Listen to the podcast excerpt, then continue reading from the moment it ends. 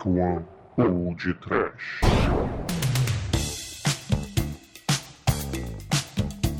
Horror! Medo. Desespero! Sofrimento! Abençoada porrada. Bolinho. Destruição. Pânico! Carro, Tokusatsu para adultos deve ser assim. Vampiro pula-pula! Sutra do sangue de galinha. Horror, medo e desespero. Sim, ouvintes! Aqui é o Bruno Guter e estamos aqui para comemorar o ano de Pão de Trash. E do meu lado está o coveiro da The Dark One Productions, Douglas Freak, que é mais conhecido como Exumador. É. Um ano! Um ano inteiro! Cara, tem criancinha de raninho só, que não sabe falar direito ainda. Tem gente do podcast também que não sabe falar direito ainda. e as crianças não sabem nem na privada fazer cocô com a cidade, cara. Mas nós do podcast, nós somos sagazes. A gente experimenta com cocô. E nós decidimos separar o material fecal de um ano inteiro. Abrimos a latrina, a caixa de esgoto, a lata de lixo do podcast. Esse episódio está cheio, repleto do conteúdo mais abjeto, asqueroso, trash, horrível, pegajoso que a gente conseguiu fazer um ano inteiro. É, é um caminhão de cocô pra vocês! É com muito orgulho que eu digo a todos vocês que eu sou o ser humano mais feliz por ter passado esse ano inteiro com meus amigos e com vocês, caríssimos ouvintes. É, porra, Bruno, assim, agradecer a galera, né, cara? Esse episódio, porra, só pode ser possível, só pode ser feito graças a, porra, a galera, né? Colaboração de- do, do- do pessoal, cara, que mandou sugestões, né? Sei lá, por cartinha, por, Por e-mail, né? Por tweets. por áudios horríveis. É, áudios horríveis, horríveis. Cara, vamos agradecer a eles, né, cara? A gente agradece a todo mundo aí que participou, que mandou áudio, que mandou e-mail, que mandou comentário, mandou tweet, ajudando a gente a escolher as cenas, ajudando a escolher os áudios, ajudando a escolher os episódios do podcast. A nata do trash pra vocês hoje horríveis! E é isso aí, né, ouvintes? Muito obrigado, de coração. Nós amamos vocês, cara. Claro que a gente ama mais o Vanilla Ice, mas... Não, nunca! cara, com um ano ainda tinha Vanilla Ice nesse ano, né, meu Deus do céu? cara? E agora, vamos pros e-mails, Bruno? Ah, porra nenhuma! Não! Nós vamos é soltar uma compilação de melhores momentos desse último ano que passou, querido exumador. Porra, me enganaram, eu vivo sendo enganado aqui nesse negócio, porra, achei que ia ter e-mail. O episódio vai ser a leitura de meio gigante, sei lá, vai ser... Solta aí o áudio então, porra. É, então, ouvintes, fiquem com essa compilação agora de um ano de Pod Trash. Abrimos a tampa do lixo! Se prepara! É, a fossa vazou! Tsunami de merda pra vocês! É o que vocês merecem!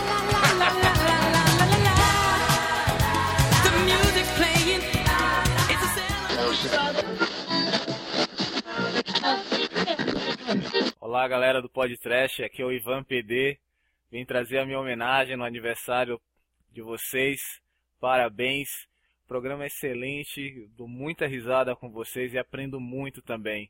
Vocês me apresentaram filmes como O Corvo, que eu não sabia da existência, e um ator que eu também não conhecia, o Vicente Price. Foi excepcional. Através de vocês também eu fui levado a conhecer o filme chamado A Mosca da Cabeça Branca, também com Vicente Price. Dei muita risada. Aliás, lembrando que no Corvo o Vicente Price contracena com o Pap, quer dizer, com o Boris Karloff. Muito bom. E outros filmes que eu não dava mais importância, como Tropas Estelares, que eu tinha lembranças de um filme muito ruim, mas que por vocês reassisti e nossa, foi muito divertido. Valeu a pena. É isso, galera. Muito obrigado por por esses momentos divertidos. Continuem gravando, continuem nos trazendo essas informações muito muito legais que vocês sempre trazem. E para quem não ouve o podcast, eu vou rogar uma maldição. Você, você, você que está aí, atenção!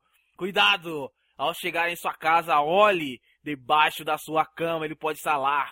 o palhaço assassino, aquele que vai te esperar sorrindo e vai te fazer assistir muitos filmes ruins.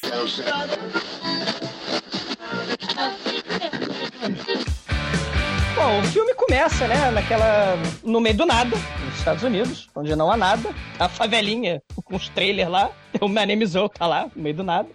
Aí, o, o nosso protagonista, cara, ele chega e parece um cara meio reclamão, né? Pô, minha vida é merda, né? Eu, eu moro no trailer, não posso fazer nada. Eu conserto descarga, vaso sanitário, tem que trocar o gato da, da vila inteira, da favelinha inteira de eletricidade. E, porra, ah, eu quero sair com a minha namorada, minha mãe não deixa, né? Eu quero ir pro Crystal Lake lá, cara. Porra, minha, namorada, tenho que ajudar a botar o gato pra funcionar. Caralho, uma merda. Aí, eu só tenho esse videogame na minha vida. Eu vou jogar videogame.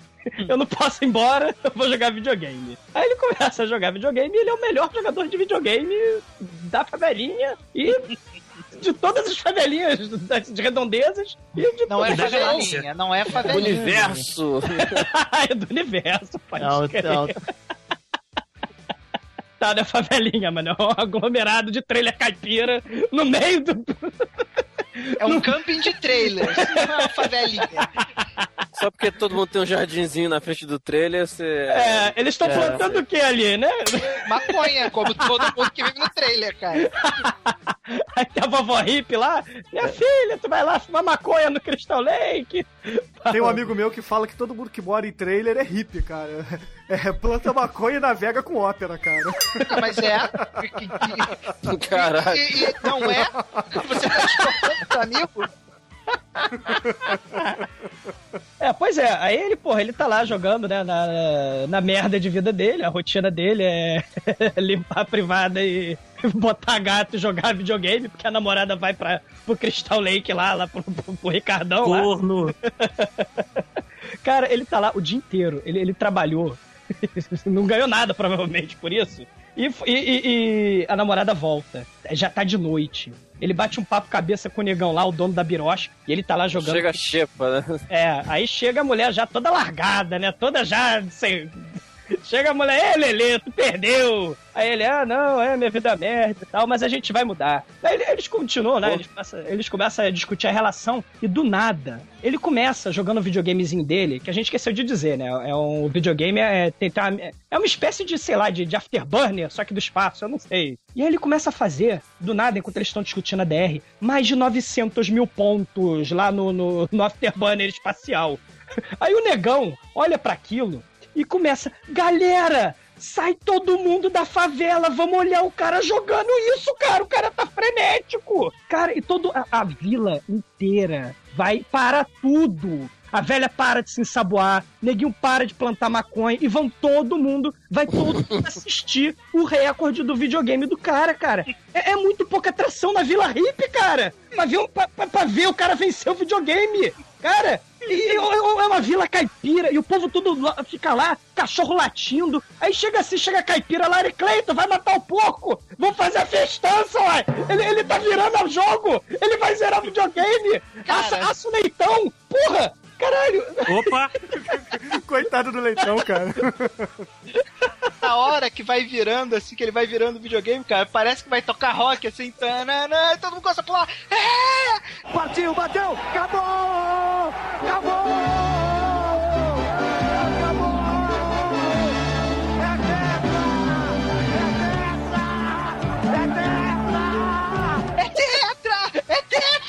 Ganhar, ele vai ganhar! Aí o maluco lá no fundo vira assim, pô, que orgulho! Eu sabia que seu filho tinha ser alguém! Ele virou o recorde no videogame! Cara, que. Meu Deus, que falta de Que perspectiva. zoada que deram. né? Não, é, outra, outra curiosidade muito foda é que ele ia dirigir o retorno de Jedi, cara. Só que por motivos óbvios. Os Ewoks iam ser telepatas que vomitam nas pessoas, né? Aí, o, o Jorge Lucas, é, ele não aprovou, ele vetou o Cronenberg dirigindo o Retorno de Jedi, cara. Cara, sem dúvida o filme ia ser muito mais interessante, né, cara? Cara, ia ter um motivo pros Ewoks vencerem. cara. É, com certeza. Como a mutação ainda não tinha terminado, ele não tinha asinhas, né? Então ele demorou mais a chegar no, no laboratório dele do que o, o Pereio. O- e o Pereio chega lá no laboratório, já invade, né? Puxa aquele maletão com aquele escopetão assim. Ele não vai lá. com a escopeta pronta, né? Tem a mosca gi- gigante humana assassina. Ele fala, peraí, mosca, que eu vou armar minha arma Ele aqui. ficou pronto, relativamente. É. Tá relativamente pronto. Mas porra, e também se ele ficasse perdendo tempo ali, é, é capaz do Brandon Mosca chegar antes, né? Então ele já, já foi, no, foi na correria mesmo. Enfim, também foda-se, isso não. Cara, vamos avaliar essa cena. Vamos lá. Você sabe que tem um, um cientista maluco está se transformando numa mosca de 90 quilos, certo? Opção A, você liga pra polícia. Opção B, você liga pra, sei lá, pra Bombeiro, coisa. gerência sanitária. Você liga... Não. Você pega a espingarda de caçar elefante e vai lá correr atrás da mosca de 80 quilos, né? Nego parece que não tem noção do que tá fazendo, né? Não, mas eu te explico por que, que ele faz isso. Em light, né? Tá no meio da madrugada. Não, não, não é só estar no meio da madrugada que ele poderia ligar pra polícia que 24 horas. Ele, na verdade, é um repórter e ele quer a matéria. Então ele, na minha cabeça, na minha concepção, furo. ele quer o furo jornalístico. Então ele ou vai tentar, é, como é que eu vou dizer, aprisionar o, o Brandon Mosca pra depois fazer a matéria ou simplesmente matar e fazer a matéria. Ele vai ter o furo de qualquer maneira. Agora, Acho peraí. que ele podia, realmente ele podia ter chamado a polícia e só ir escrevendo com um bloquinho. Ah, a polícia chegou, pre- é, prendeu o homem mosca, eu não sei o que, não sei o que lá. Ele tá lá, primeiro que chegou, publicou, papum, cara. Bruno, Era dele mesmo. Bruno, você é um homem inteligente, eu tenho certeza. Olha só, você tá na sua casa. Chega sua ex sua ex-namorada, que tu tá afim de comer. Vira pra você e fala: Meu namorado se transformou numa mosca de 90 quilos. Aí você imagina, você imagina a cena, ela traz uma fita pra você que mostra o cara vomitando na comida, tá? Apetitoso. Aquela coisa bonita. Opção A, você liga pra 911. Opção B, você pega a sua espingarda de caçar elefante e vai tentar matar a mosca que, que consegue levantar 12 vezes o peso dela e olha, enxerga em todas as direções, dá porrada pra caralho, anda pelas paredes. Vamos lá, Bruno, o que, que você faria? Eu? Eu não faria pensei nada, eu deixar ela se fuder antes de. Eu? Isso também é uma opção. Ah, não. O cara vai lá e pega a porra da espingarda de matar elefante e vai correr atrás do bicho sinistro, cara. Pino, presta atenção na fila de emprego. É, é um sujeito de astronauta com, com apetrechos sadomasoquistas. Scott. É o Dr. Fibes com um gramofone do lado. Com aquela carinha deformada dele. e depois é um molequinho de, sei lá, 15 anos. Que vem com a, Manda ver a mulher gostosa trazendo um pudim, cara. Cara, ele pediu um pudim, cara. Eu resolvo qualquer coisa e na hora. Ah, entrevista de emprego muito boa. Douglas, você já levou choque na língua? não, na língua que você lambeu, cara, porra? Uma antena de televisão, cara. Andou lambendo antena de televisão, cara? Você lembra quando a gente tinha o nosso Atari, a nossa velha Telefunken lá na casa da mamãe ainda? E, porra, a- a- aqueles, dent- aqueles garfinhos do, pra você ligar o Atari na televisão soltavam, lembra disso? lembro. Aí você tinha que desencapar o fio e botar lá. Só que aquela nossa Telefunken, de tanto levar porrada, dava choque, você lembra, né? Lembro. Tro- trocar de canal nunca foi tão assustador, cara. Aí, Troca de canal é reza. Aí teve uma vez que eu não sei porquê, eu tava desencapando aquele fio e, de- e desencapei, pô, botei o fio na boca, né? Fez aquele tss, tss, na língua, né? Aí eu falei, porra, maneiro. Aí eu tirei a antena, né? Ouvintes, vocês que são novos e, porra, estão acostumados a TVs de plasma, LCD e LED. Ah, e outra coisa, acostumados com controle remoto, porque É. de televisão você tinha que ir lá tomar choque. Você quer, quer tirar do Silvio Santos? Vai tomar choque. Aí eu não sei porque eu resolvi lamber a antena da televisão e me levei um mega choque na língua, cara. Bom, quem, quem foi que dirigiu essa pérola do- dos anos 70? Cara, o Walter diretor, Hill. se eu não me engano, é o Walter Hill. E? E quem é Walter Hill? Walter Hill é só o cara que fez Aliens, tá bom? O diretor do Aliens, tá legal pra vocês? Não, o Aliens é Ridley Scott. Foi produtor. Cara, ele não dirigiu Alien, gente. É, o Alien, o Alien é do Ridley Scott, como eu disse. O Sim. primeiro Alien. Não, o eu não disse é o que ele era diretor do Alien. Eu falei que ele participou, ele fazia, ele fez alguma coisa no Alien. Walter Hill é só o cara que fez Aliens, tá bom? O diretor do Aliens, tá legal pra vocês? A maioria das portas que eles encontram, o Conan abre na força, no muque. Ué, ele usa. Tem duas formas. Como é que você abre porta no DD? Tem três formas de você abrir porta no DD. Porra, um, mano, é... um, picklock. Você é um Tiff e consegue passar lá do cheque de picklock. Dois, você é um, é um wizard e abre a porra da porta com magia. Ou três, você é um bárbaro e dá espadada na porta, cara. É verdade. O Conan é bárbaro, porra. Todo mundo que já jogou RPG sabe que o pior inimigo do RPGista é a porta que o DM não quer que abra. Se o DM botou uma porta e não quer que aquela porra daquela porta abra, você pode fazer o que você quiser que a porra da porta não vai abrir. Até que você fale Melon.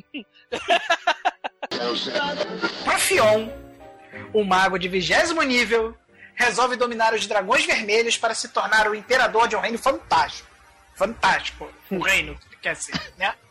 Mas para que seu plano seja concluído, ele precisa de uma vara mística e para isso ele manda o seu lacaio de batom azul. Ó, Veja bem, eu falei que o cara está de batom azul. O cara que teoricamente é o Darth Vader do batom, usando batom azul. Ele manda atrás do grupo, que seria o grupo dos jogadores. Dois ladrões, o anão de tamanho mutante e uma maga, tá? E além da maga, tem uma elfa preta. Eu não estou de sacanagem. É uma é, mo- moreninha, moreninha. O anão, tem certo ponto do filme, ele fica maior que a Imperatriz. Cara, A Imperatriz é garotinha, pô. tu tem uma. Aí, aí, após muito XP adquirido, os jogadores vão tentar confrontar o mal que é encarnado pelo mago. Muito bom. Ah, eu tô- a respeito da sinopse, tem duas coisas que eu tenho que falar. Primeiro, bota a música do Pernalonga quando tu fala do anão, tá? Falando Pernalonga, e a elfa é a elfa afro-americana, tá? Não é elfa negra, não. É uma draw, cara. Ah, muito draw aquilo, cara. Porra. Cara, não, não, cara, não, não, cara, não, cara, o Drizzy do Oden não merece isso, cara. Não faça isso, cara. O Arlequim Negro era uma coisa assim meio Batman, trocava de identidade, ficava um minuto trocando de roupa. Ou seja, só chegava no final do combate quando ele durava um minuto. O personagem era muito maneiro, né? Então já devíamos estar, sei lá, sexto nível, sétimo nível, algo assim. E nós estávamos num barco. E a minha identidade secreta era um. Eu era lacaio de alguém, eu era carregador de escudo de alguém aí, de algum outro personagem do grupo.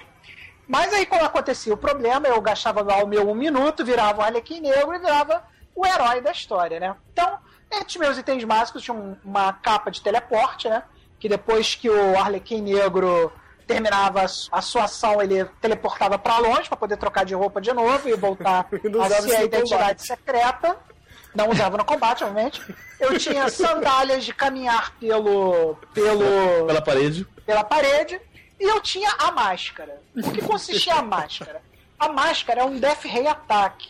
Mas a dificuldade do save era coisa assim, tipo 16, 17. E dificuldade de qualquer, qualquer um passava. Arlequim Negro vê o inimigo enviado pelo Douglas, o mestre. Cara, era um dragão medonho que ia comer o barco. O dragão medonho tinha um objetivo na missão: comer o barco. Claro. Aí, eis que vem correndo pela escotilha, caminhando no convés, Arlequim Negro. Pam, pararam, pam, pam, pam, pam, pararam, pam. Arlequim Negro dá um pulo, olha na direção da criatura e fala: Beijo do Arlequim! E manda a máscara. A única forma, a única forma daquele monstro morrer com a minha máscara de dificuldade ridícula era o Douglas tirando um no dado de 20 lados. Ele podia tirar qualquer outro número diferente de um. Eis que o Douglas rola o dado. E qual é o número que ele tira? Um. A criatura morre. Eu olho para todo mundo no barco e falo: Meu trabalho aqui está terminado. Balança minha capa e sumo com a capa de teleporte, cara. Realmente. Cara, Eu, eu tenho que admitir, eu sou, eu sou É. patético, cara. Mas a melhor representação do Bruno que eu, que eu impedi é que o Bruno queria jogar uma vez com o Uzi, vocês lembram? É, o Split Uzi, cara. É, o Bruno queria fazer é, roleplay de Split Uzi. Isso é uma coisa que me, me frustra Ouvinte, até hoje, mas... que é o Uzi? o Uzi é a bolha da bolha assassina. Não, não. É. O, o Split Uzi é o bonequinho do Herculoides, cara. É. O Gli- o Gli- é, Como é que é? Glick? Gluck? Eu diria, eu diria que o Uzi tá mais pra bolha assassina, porque o Uzi não tem aquela personalidade alegre do, do né? É a bolha assassina mesmo, tá, ouvinte? É exatamente com aquela mesma personalidade, Sabe igual. eu fico frustrado? Porque o Manel sempre deixou o Pino fazer as roubalheiras dele e jogar com os personagens malucos dele. Quando chega a minha vez de eu querer jogar, fazer um roleplay legal, o Manel não deixa, cara. Bruno, o problema é que você queria fazer um roleplay legal de uma criatura que tem zero de inteligência, zero de carisma, e que o objetivo dela na vida é andar pelas dungeons e comer os aventureiros, cara. Você A- tinha a deixado. visão romântica dos ser o bichinho do Arcoloides tá errada, você não lembra mais disso. Você começa, o Boris Karloff é free strike. Foi, foi strike o Boris Karloff. O Boris Karloff vai lá e joga. manuseia o ar, fazendo aparecer uma cobra no pescoço de Vicente Price. Nesse momento, o Vincent Price pega a cobra, a câmera dá uma viradinha pro lado e volta, e quando você olha de novo, ela já não é mais uma cobra. ela já foi transformada mitologicamente em um cascol preto. Aí, o Vincent Price pega o cascolzinho, balança um pouquinho e taca de maneira donzelesca em cima do, do Boris Karloff. E aí vira um morceguinho e vai em cima dele. Aí o Boris Karloff é mordido pelo morcego, mas ele apenas toca nele apenas para transformar ele num agradável leque. Mas ele percebe que seu sangue está escorrendo e joga de volta as suas gotas de sangue, transformando em adagas mais mortíferas em Vincent Price. Neste momento, o Vincent Price faz um acenozinho leve a lá Daniel Larusso. e aí ele protege uma da. Ah, Aí o Boris Karloff percebe que seu ataque foi inútil, junta as mãos com sangue, arremessando e jogando eles como se fosse um machado, um, transformando num machado voador. Nesse momento, ele faz o limpa e seca com as duas mãos. Escudo maior! A lá Daniel Larusso. Vendo que seu ataque não teve efeito, o Boris Karloff faz um pequeno gesto, fazendo aparecer um pequeno canhão no seu lado. É, segura, segura o- a sua mão em- empunhando para cima, fazendo aparecer um pau, um, um pau pegando fogo. Esse é o nome daquela porra. Uma tocha, cara, Acende. uma tocha. Mas enfim, é, pega, pega o, o pau em chamas e enfia no canhão, fazendo disparar uma bola de canhão. Aí, nesse momento, o, o Vincent Van Price segura a bola com a sua mente, faz ela dar umas voltinhas e manda de volta pra ele. Só que ele é um cavalheiro, acima de tudo. Então, quando a bola vai matar o cara, ele até chega a olhar pra cima, assim. Você tem que ver é, como é que o Boris Karloff olha pra bola, né? Aquela olhada assim de relance. É, fudeu. Mas não, ela para. E aí o Vincent Van Price dá um sorrisinho e vira confete em cima dele. Aí ele fica puto, né? Ele se limpa todo, assim. Ah! Ah, e Boris Karloff, conformado com sua performance, summoneia os gárgulas de pedra terríveis. Eles se movimentam muito, gente. A voz- Cara, que gárgula. É só um close em cima da estátua do gárgula com barulho. Nesse momento, Vincent Price se vê cercado pelos gárgulas que estão tomando close colorido. Evitar o ataque sagaz dos gárgulas coloridos em close, ele começa a bater a mãozinha e ele vai levitando. Quando ele acha que ele tá fora do alcance dos gárgulas assassinos, que teoricamente, pelas lendas, voam, ele transforma todos eles em puppies, em filhotinhos de cachorrinho. Mas, Mas- o que ele faz na réplica? Bom, ele espera calmamente o. o Vicente parece começar a descer. Quando ele desce, ele transforma o chão em nada. Pra ele em- em chegar dentro do- da pedra e provavelmente matar ele, empedrar o Boris Karloff, o Vicente Price. O Vicente Price afunda diretamente como, conforme previsto. Pensava que o plano havia dado certo. Mas nesse momento, Vincent Price junta a mão pra bem pertinho e começa a fazer voos pequenos e rápidos. Ele puxa o freio de mão, Não, cara. primeiro ele puxa o freio como se fosse uma rede de cavalo. Exatamente, verdade, eu esqueci desse detalhe.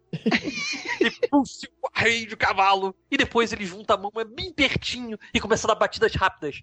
Tal qual um beija-flor, ele levanta rapidamente e volta ao nível normal. Aí é, no processo que ele segura, eu acho que uma velhinha ele taca, como se fosse uma. Uma bombinha de São João. Eu não me lembro de ser esse ataque, mas eu acho que foi moral. Não, ele prime... o Boris Karloff primeiro impressiona com a sua, sua imitação de, de múmia paralítica. Cadeira, tornando o, o, o Vincent Price disperso para o seu próximo ataque, que é uma lança poderosa que atravessa o corpo de Vincent Price da cadeira. Mas ele não contava com a astúcia do Vincent Price. Tal qual o ninja da aldeia da Folha, ele deixa lá um replacement. Quando o Karloff vai lá olhar, era só um bonequinho de palha e serragem. Neste momento, sorrateiramente, tal qual um ninja, ele de trás, ele vai parar no lustre e de lá ele taca um ovo. A réplica é simples. Ele... Boris Karloff, melecado e molhado, taca o, o todo o lustre despencando no chão junto com junto com o Vicente Price, es- despedaçando tudo pelo, pelo chão. Aí ele vai dar uma olhada, né? E vai dar, uma, um- vai dar um confere. E quando ele abre assim, sai passarinhos de dentro do corpo do novo replacement de- de... Eu já falei, tal qual um ninja da aldeia da Folha. Ele faz mais um replacement. É, e dessa vez, pra sacanear, ao invés de usar ovo, ele usa passarinhos inteiros. Nesse momento, o Boris Karloff olha para trás e percebe que Vincent Price está sentado na cadeira onde ele estava. Então ele volta para a cadeira, para outra cadeira onde estava sentado o Vincent Price. E aí começa a falar grosso. Ele começa a jogar fireballs em direção ao Vincent Price. Nesse momento, que as bolas de fogo vêm em sua direção, ele começa a dar tapinhas ninja para o lado. As bolas de fogo vão caindo atrás dele, sem o acertar. Acaba incendiando também a cadeira que ele está sentado, mas isso parece não incomodá-lo. E ele começa. e ele espera ver qual é a réplica de seu inimigo. A réplica de Boris Karloff é terrível. Ele tem uma, faz o teto despencar sobre a cabeça de Vincent Price. E dá aquele sorriso satisfeito. Porém, algo acontece que ele fica. O quê? Nesse momento, ele abre um mero guarda-chuva que o protege do dano iminente. Tem um earthquake caindo na ca- do teto, cara, no Vincent Price. Ele abre o guarda-chuvinha, cara. Mas não é um guarda-chuva qualquer, é um guarda-chuva mágico.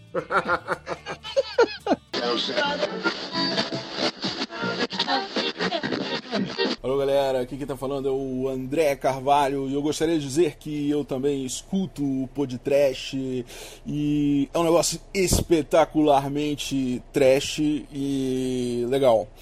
Então, valeu, parabéns aí pelo um ano, um ano falando merda online. Valeu.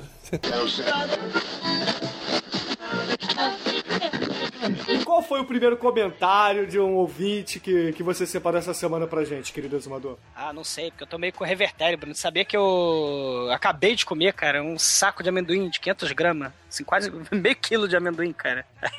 pra dar um, uma sustância. Só que aí, sabe o que aconteceu depois? Piriri! não, também! Mas eu dei counter! Eu, eu tomei um litro de mate, cara! Então você tem o. Oh yeah! Aí depois vem o mate, bro! Eu não sei o que vai acontecer! Eu vou descobrir no banheiro mais tarde! Então, beleza, ouvintes. Então fiquem com a cavalgada das, das Valkyrias, que se eu não me engano é, é Wagner, né, cara? Wagner, isso. Tudo bem, Bruno. Porra, alguma coisa. Pode trazer. Pode trash também é cultura, rapaz. É, cara, o Hitler gostava, né? Então. Ah, meu Deus. A gente conhece, né? O, o Pino, o Pino falou do estupro, Bruno do Hitler. Não, Fala, ouvintes, ouvintes, eu não sou nazista nem apoio o fascismo, tá? É porque eu gosto do tema da Segunda Guerra Mundial e leio muito sobre, tá? Ah, e o Pino não é estupro e nem é estuprador, tá, galera?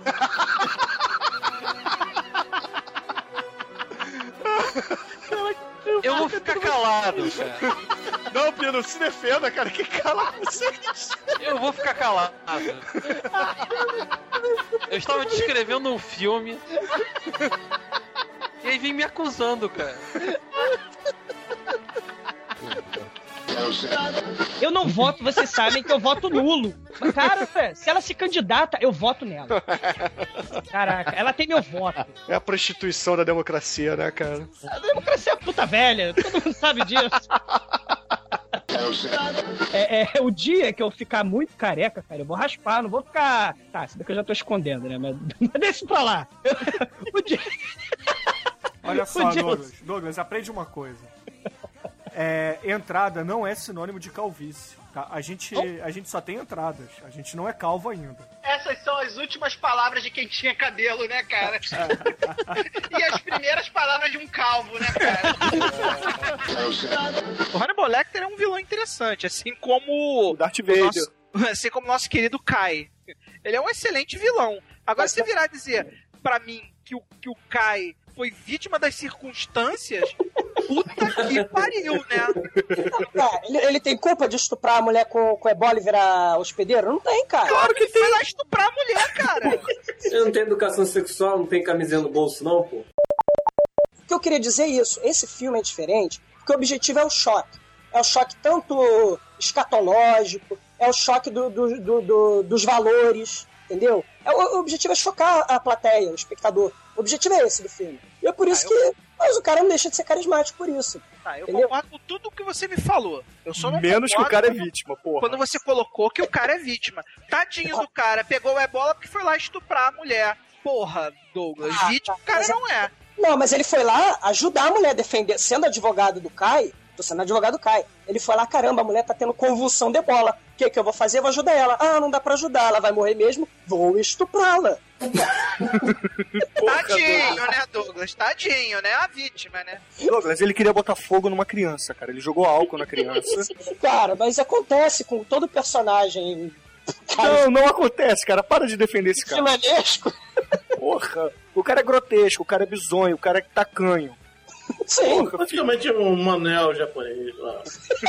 Cara, eu duvido que o Manel botasse fogo em alguém e estuprasse uma mulher no chão. Devido às proporções, claro, né? Talvez o Manel chegasse com notas de dólar e falasse: fuck, fuck.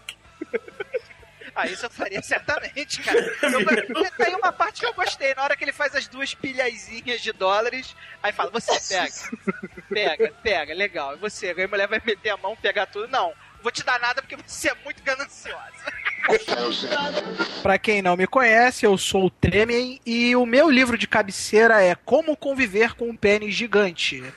Meditações, conselhos e sabedoria para os homens que têm demais. O filme começa com uma piroca gigante na tela gozando. É verdade, é verdade. Olha É só, vamos verdade. contextualizar E isso. Não é um Isso. pirocão gigante como você viu no. Como você viu, por exemplo, no Bruno. Não o Bruno, o podcaster. Bruno, o filme do. Do? Borat lá, do. Do, do Borat. Mas eu concordo com você, Bruno. A semelhança física é impressionante. É impressionante, né? Manco, corcunda. Inclusive, ele manca porque o pau arrasta no chão. É uma Que coisa gentileza. É outra coisa entre vocês, Brunos. Ninguém tem nada a ver com isso. Mas se ele é igual a mim, cara, ele manca por isso. Ah, Isso me lembra aquela piadinha, né? Momento piada Manel, né? Gênio, eu quero que o meu pau arraste no chão. Tá bom, e corta as pernas do cara. Pá! Essa cena eletrificada, do Fred Mercury eletrificada, me lembrou uma piada muito boa, cara. Cara, o casal de velhinhos ia fazer sexo perto da, da cerquinha, né? Aí, meu velho, lembra quando a gente fez há 30 anos atrás sexo naquela cerquinha? Aí eu, vamos, me lembro, vamos fazer de novo, velho? Vamos. Aí nisso tinha um cara que tava vendo os velhinhos conversarem isso um com o outro, né? Aí o velhinho, porra, não posso perder isso, né? Os dois velhinhos fazendo sexo na cerca. Pô, isso deve ser maneiro, né? Aí, aí ele vai lá observar na curiosidade, né? Aí de repente os velhinhos começam a fazer sexo, sexo alucinado, assim, mó sexo animal. O velhinho vai comer a velhinha várias vezes, a velhinha. Ah, ah, ah! Aí, porra, o cara fica. Porra, esses velhos têm 90 anos, cara. Como é que pode um negócio desse? Aí quando os velhinhos terminam, começa a botar a roupa, né? Chega o, o cara e fala: Desculpa, gente, desculpa incomodar vocês, mas eu fiquei. Fiquei realmente fiquei impressionado. Como é que vocês fazem um sexo assim? Com 90 anos de idade. Aí, velhinho, ah, meu filho, é que antigamente essa cerca aqui não era eletrificada, né? Pariu, mané. Eu esperei isso tudo mesmo pra isso. É, o Tarantum. You. ok. A piada é boa, cara. Ok. Não, não, não. Cara, o Pino não gostou da piada. Você tem noção do que é isso? Pino, o que, que realmente é o ebola? Bom, o ebola, na verdade, é, o, é a febre hemorrágica ebola. Ela é conhecida pelos estudantes de medicina como FHE. É uma doença infecciosa grave e muito rara. Ela normalmente é fatal e é causada pelo vírus de próprio nome, ebola. Beleza. Ao contrário do que o filme apresenta, uma fatalidade de quase 99,9999999999999 ela na verdade mata um em cada 10 milhões. Não! na verdade. Ah, vai ser o maior blopper do, do da história. Praticamente impossível matar alguém. Na verdade, é o contrário, Pedro.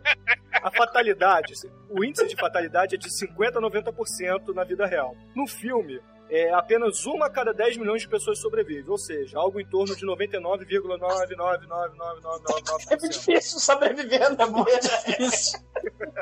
Cara, a bola é, é uma doença muito tranquila, né, cara? Porque só mata um em cada 10 milhões. tranquilo. Você morre de quê? É bola? Como? mais que bola, então. É. Porra, cara, palito de dente no bife, a rolé mata mais que a bola. Manso! Uhum. Capitão América de 1990 trouxe alguma inspiração para as suas obras na The Dark One ou não? Não.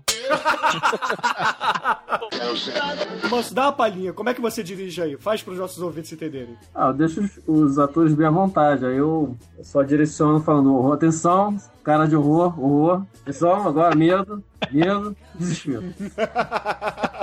Eu só vai atuando livremente em cima dessas ordens. Vou só direcionando, só assim, generando.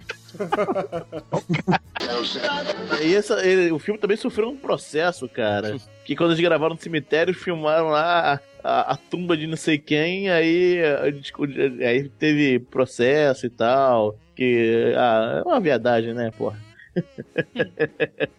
que essa no cemitério é feita no cemitério. É, quando eu morrer pode filmar filme trash na minha tumba. Eu deixo.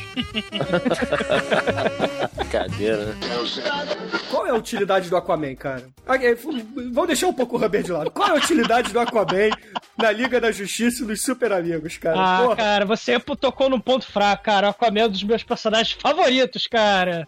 Cara, o Aquaman, ele, o poder dele é ficar embaixo d'água, cara. Por que, que os super amigos botam ele lá na estação espacial, cara? Porra!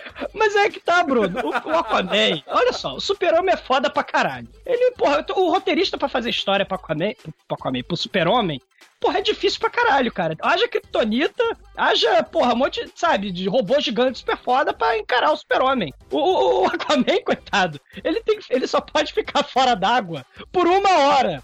Cara, imagina ele na Liga da Justiça, lá na sala de justiça. Aquaman vai comprar pão.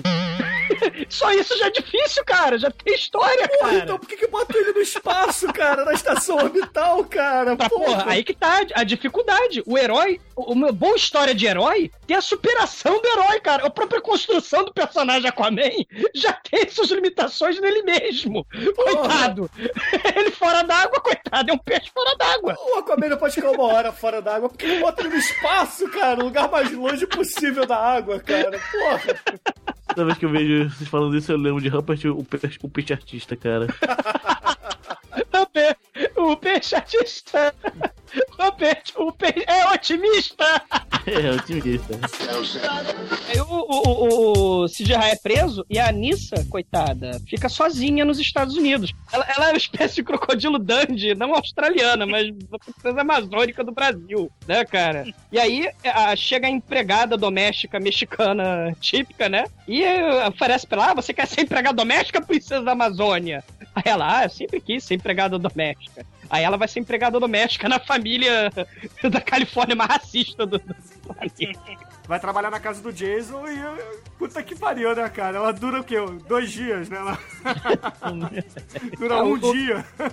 Cara, a empregada daquela duraria na minha casa pra sempre, né, cara? Porque ela vai lá, né?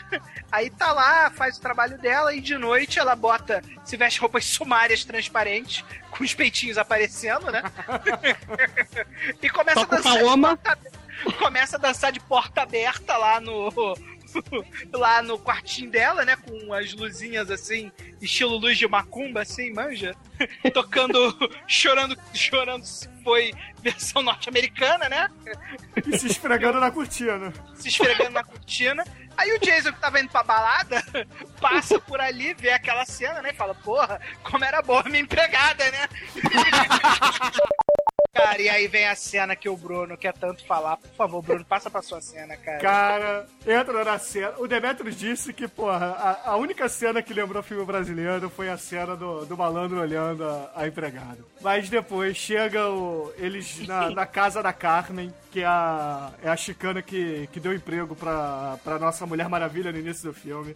E é, é, papo vem, papo vai, né? Ela olha pro, pro, pro, pro xamã da Amazônia, o xamã da Amazônia, porra, é um cara alto, forte, né? Aí ela, porra, se interessa pelo malandro. Aí ela já manda aquela. Hum, a Granopólise vai ser um animal!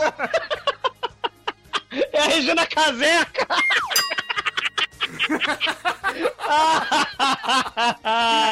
Caraca, essa cena é muito porna chanchada também, né? Aí, pô, ela quer, ela quer ficar sozinha com, com, com o xamã da Amazônia. Aí o que, que ela faz assim? Ô, querido Jason, meu querido careca, pô, você não vai caber nesse sofá, né? Vai lá pro meu quarto, né, meu filho? Você tá cansado. Olha, olha essa carinha de cansado. Vai pra lá, vai. E leva com você a rainha das selvas, né? Aí ele vai pra lá, né? Fala, é, vou, vou encostar meu saco e vou pro. vou seguir o caminho heterossexual, né, cara? Aí, beleza. Aí vai o, o Jason lá pro quarto. Aí a Carmen começa a insinuar pra, pra Mulher Maravilha que, porra, tu vai dar mole, o malandro tá lá, tá no quarto, vai pra lá, vai pra lá. Aí a Mulher Maravilha, ah, você acha que eu devo ir mesmo? Ah, acho que deve. Então, então vai, né? Eu acho que você vai ser trouxa se não for. Aí beleza. Aí vai a, a, a Mulher Maravilha pro quartinho, junto com com o outro. E aí começa o, o bizarro da cena, né, cara? Que é o, o nosso querido xamã, Sid High, começa a batucar na mesa. Aí a mulher olhando assim, porra, puta que pariu, esse cara não vai me comer. Esse cara olha não só, vai me olha só. comer. Deixa eu falar, deixa eu falar pra vocês, cara. Pra vocês terem noção, o, o, o Sid High caracterizado nesse filme, o Sid High já é feio. Só que o Sid High caracterizado nesse filme, ele tá mais feio que mijar na sopa, cara. Ele tá muito, muito feio. Muito feio, cara. Aí a mulher fica olhando pra ele com aquela carinha assim de me come, me come. E o Sid só quer saber de batucar na mesa, né? Aí a, a mulher vira assim: Olha, eu acho que de música você entende. Vamos ver se você entende de outra coisa. Aí ela levanta e começa a fazer uma dança sensual pro malandro. Aí Ah. começa a se dirigir pro malandro. É a carcará toda toda, né? Ela pega mais e come, cara. Cara, o negócio parece um episódio do Animal Planet, porque a mulher é feia. O Sid High é feio pra caralho. Parece que eu já tô querendo acasalar, cara. É muito escroto. Parece, parece acasalamento de peixe do abismo, sabe? As duas coisas horrorosas querendo fazer amor, cara. Cara, é, é o cruzamento de tilápia com baiacu, cara. Aí beleza, aí ela vai andando assim pra uma mesinha de lado, aí puxa as camisinhas. Aí vira pro Sid High e manda assim: Isso aqui você sabe batucar, meu filho? Cara, e antes disso, no meio que ela tá fazendo a dança sensual, ela dá aquele, aquele passinho de lambada que a mulher joga o corpo todo pra trás, né? Aí nisso que ela joga o corpo todo pra trás, tem uma santinha tipo uma. Essas imagens de Santinha. Ela olha assim, ô, desculpa, Santinha, dá uma virada da Santinha. A Santinha não vê aquela pornografia toda. Caralho, é muito trash, cara. Não, e antes disso, antes disso, ela, quando pegou a camisinha, ela olhou assim, pô, ih, peraí que o, que o Jason e a, a Mulher Maravilha estão sem camisinha, né? Ela vai lá, dá três batidinhas na porta e joga as camisinhas por baixo, né, cara? Aí vem a Regina Casé, vem cá, Agronopolos.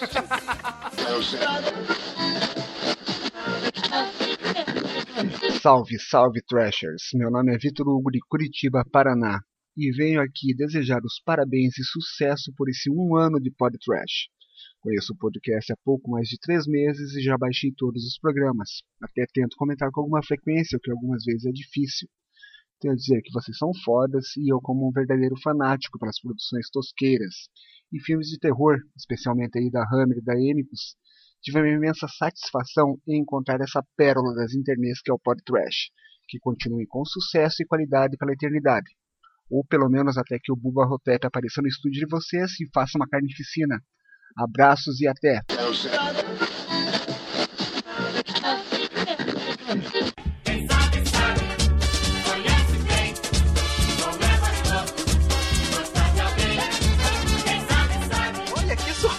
Me escolheram para falar a sinopse. Eu nem sabia que isso ia acontecer. Mas, já que eu fui escolhido para falar a sinopse de hoje, eu faço questão de dizer que é um filme bem carnavalesco, né? Um, gru- um grupo de amigos vai passar o carnaval na, na casa em Saquarema, né? Aquele lugar longe. E aí, eles descobrem que na- nessa cabana na floresta para onde eles vão, é, tem uma, uma entidade inexplicável, imortal, que vive ali pelas redondezas.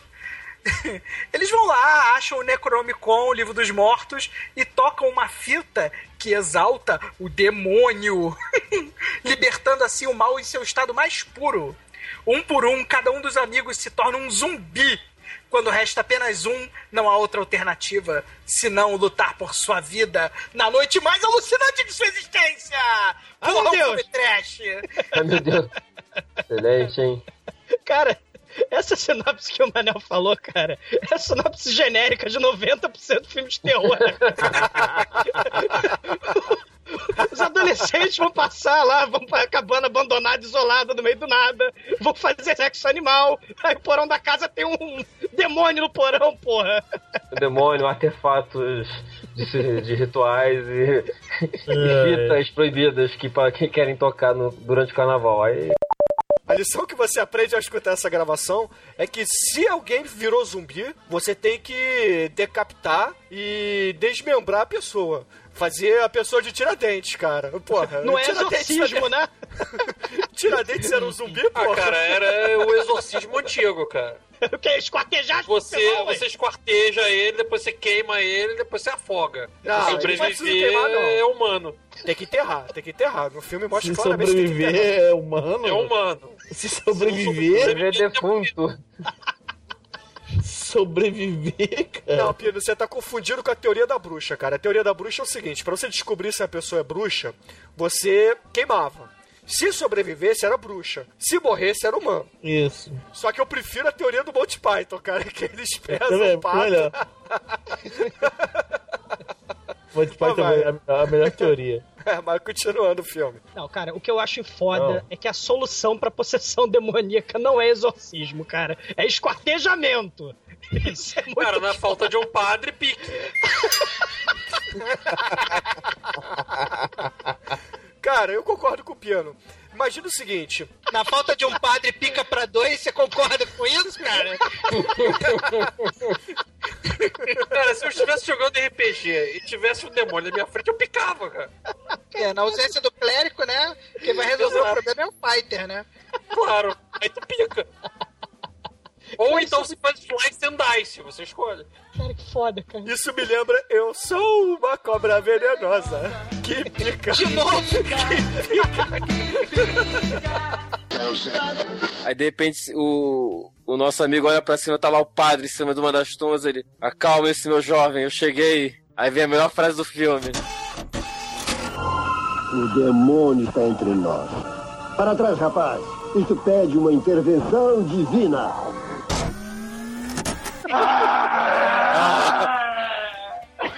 O padre assume uma postura Kung Fu, começa a enfiar porrada nos zumbis. Tá, tá.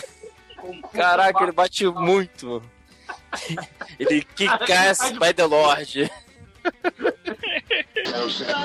O Bela Lugosi morreu, né? Tava fazendo o filme Deadwood e morreu. Vão pro enterro, Vicente Price, o Peter Lorre falando. Vão. Isso é lenda, não sei se é verdade. Aí chega eles lá no enterro do Bela Lugosi, o Peter Lorre ou o Vicente Price fala para um fala pro outro assim: "Cara, vamos por via das dúvidas enfiar a estaca no coração pra ele não levantar, cara".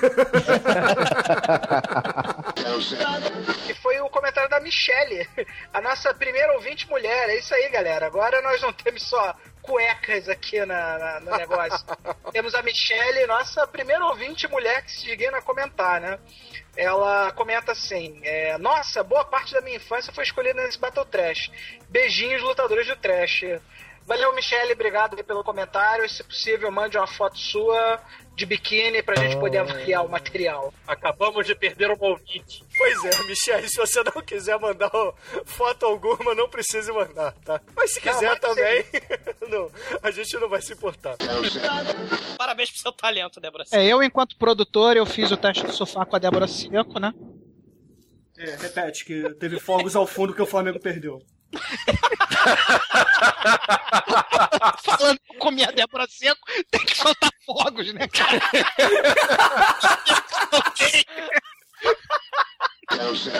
Eu, pessoalmente, acho que quase todo filme europeu é um filme artístico. Eu detesto filme artístico, então, com raríssimas exceções. Os meus, né? Só... Cara, vamos dizer que a gente assistiu Monty Python. Ué, não? Não assistiu? Então, é um filme europeu. É, Monty Python é europeu. Eu assisti três. Peraí, peraí. Rebobina, vamos lá, Pino. Vai. Filme Tem o europeu. Cálice Sagrado, tem a Vida de Brian. três. Você falou dois. Ah, tem o, aquele da a Nipolante, aquela garota maluca que leva um anão pra passear pra tudo que é lado.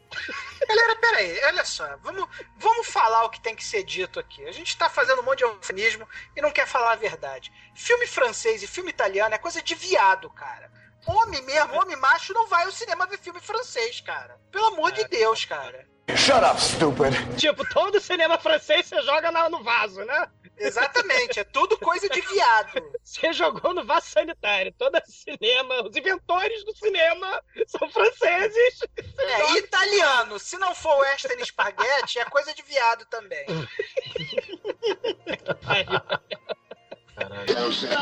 Eu desafio o Douglas a dizer qual é o nosso link do Facebook, Douglas. É, arroba facebook.com.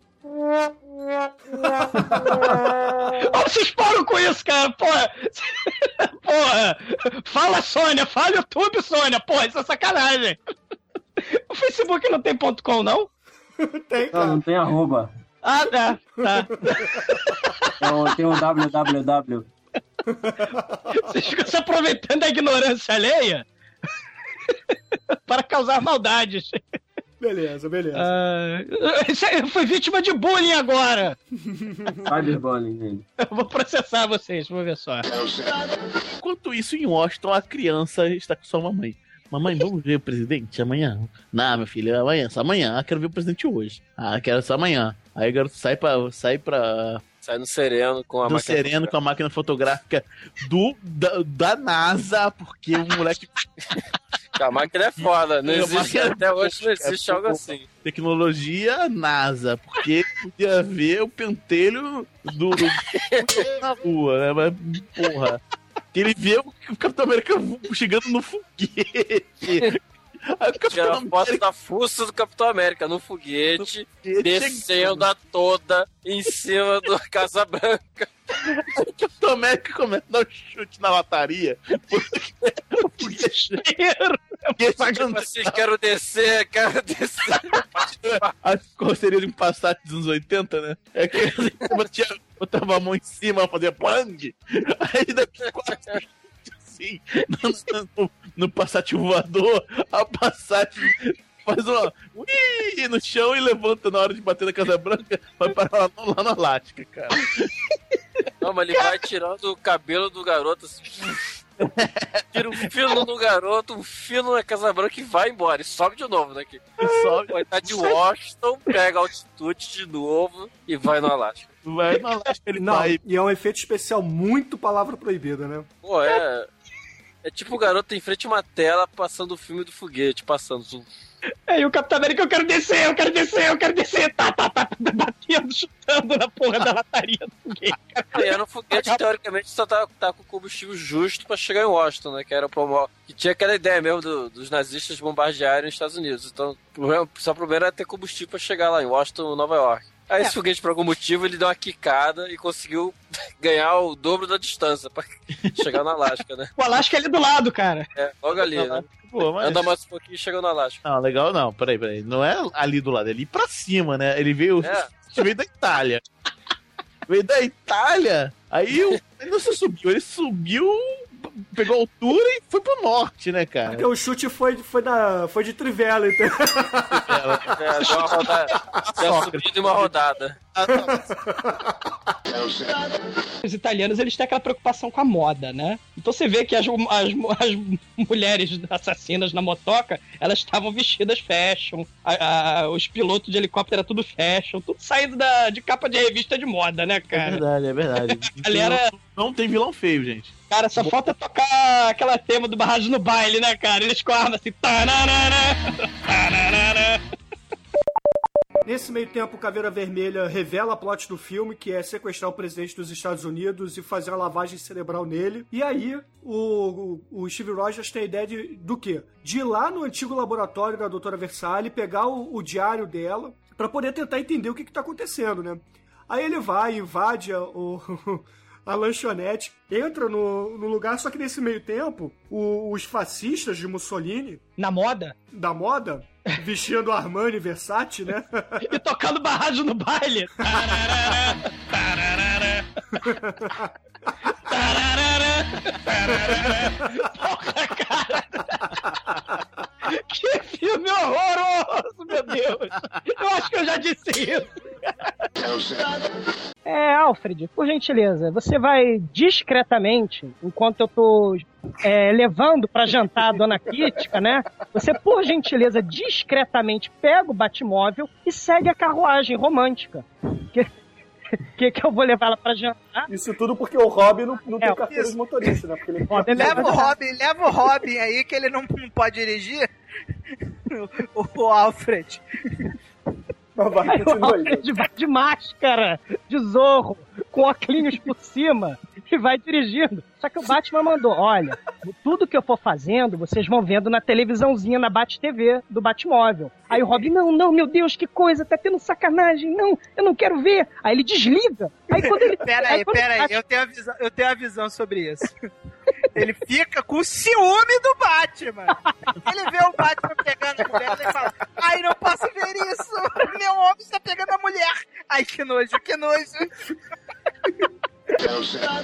É, o- o- é- é mais ou menos assim, né? O, Thor é uma cerveja importada, belga, bo- boa. O Hulk é a bebida vagabunda. No dia seguinte, tá, ah, meu Deus, o que, que houve ontem? Tu fica forte pra cacete. Ah, ah. No dia seguinte, ah, não lembro de nada.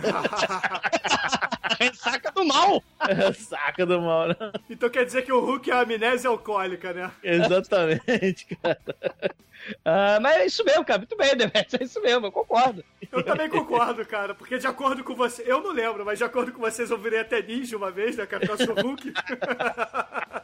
É, o Bruno virou Hulk mesmo, cara. Bruno bêbado é Hulk. Ai, meu Deus. O Bruno é rico snob, foi pra Disney, não bebe mais, né, Bruno? É, não tem nada a ver com a falta de...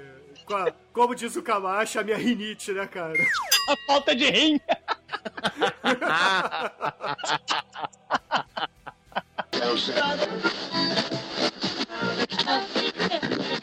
Pânico! E aí, galera, aqui é o Almighty. Eu queria dar meus parabéns pra vocês. Um ano de podcast, mais de 10 anos de Dark One também, né? Pô, galera, quando eu conheci o podcast, foi até o do Machete, o primeiro que eu ouvi, eu fiquei besta com a qualidade. Era o episódio 30 alguma coisa, eu nunca tinha ouvido falar de vocês. E eu ouvi e virei fã, cara. A partir daí eu comecei a ouvir todos, peguei alguns episódios antigos também pra ouvir. E a qualidade, cara, desde os episódios mais antigos vocês mantiveram uma qualidade muito boa, a edição bem legal, um conteúdo muito bom, até um conteúdo diferenciado, uma abordagem diferente, de filmes diferentes também, de filmes que a galera não costuma assistir ou não costuma nem valorizar, né? Que é o cinema trash. E o mais legal é que vocês já fizeram cinema trash, então vocês têm propriedade pra falar do assunto e tem também muito conhecimento de causa, bicho. Quando eu gravei com vocês, eu fiquei até meio sem graça, assim, de porra, os caras sabem pra caralho o que, que eu tô fazendo aqui, né? Mas é isso aí, pessoal. Continuem com o trabalho. Esse trabalho diferenciado, um trabalho que merece reconhecimento, um trabalho que pouca gente faz parecido. Eu espero que vocês consigam mais notoriedade, que vocês merecem, vocês têm uma qualidade absurda, cara. Galera tem que conhecer mais vocês, tentar fugir um pouco aí do cinema convencional. Nada contra, eu gosto muito. E é isso. Um abraço, valeu!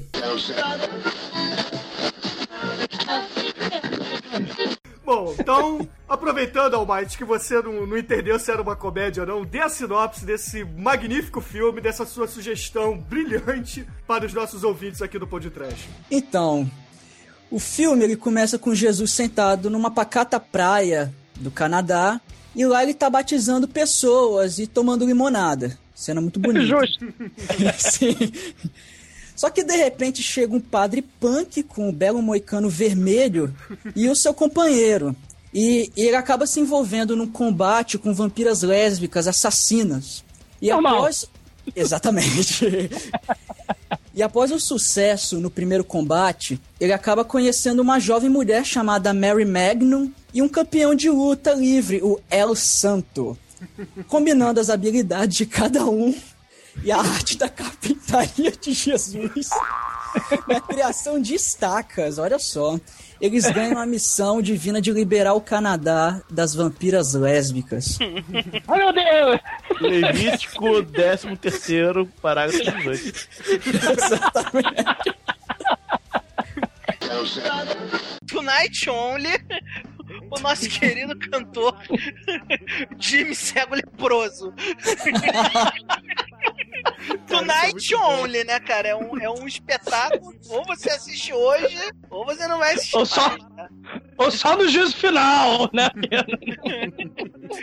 Eu não sei se vocês repararam na letra da música. Vocês prestaram atenção? Ah, o Obi-Wan Kenobi? Obi-Wan É Kenobi, isso. Chewbacca. Isso! Sim! Muito bem, Mike, eu também reparei isso. É Genial, cara. É um, é um, é um bluesinho, é um jazz blues, cara. É, sabe aqueles blues meio bum bam bum bam bam bam bam. Aí o cara manda no meio bam bam bam Obi-Wan Kenobi, Chewbacca. É genial, cara. Puta que pariu. Sim! Aí Jesus tá lá, né, fudido, e fala onde estou. Ele acorda, né, dessa noite terrível, né, lutando contra vampiro. E o, o Traveco bizarro, que Ronaldo não, não, não nos ouça, ele, ele acorda na- numa noite, Jesus está sem roupa, meu Deus, coisa horrível, com, com o Traveco insinuando pra Jesus, cara. Aí Jesus fala, não, meu Deus, eu vou comer um pudim. Isso, Cara. porque vocês falaram que o filme não era tão ofensivo assim quanto a Jesus. né? Ele acorda de manhã cedo na cama do traveco e vocês estão achando isso maneiro, né? Que preconceito, Manel. Você também já teve a sua noite dormindo com.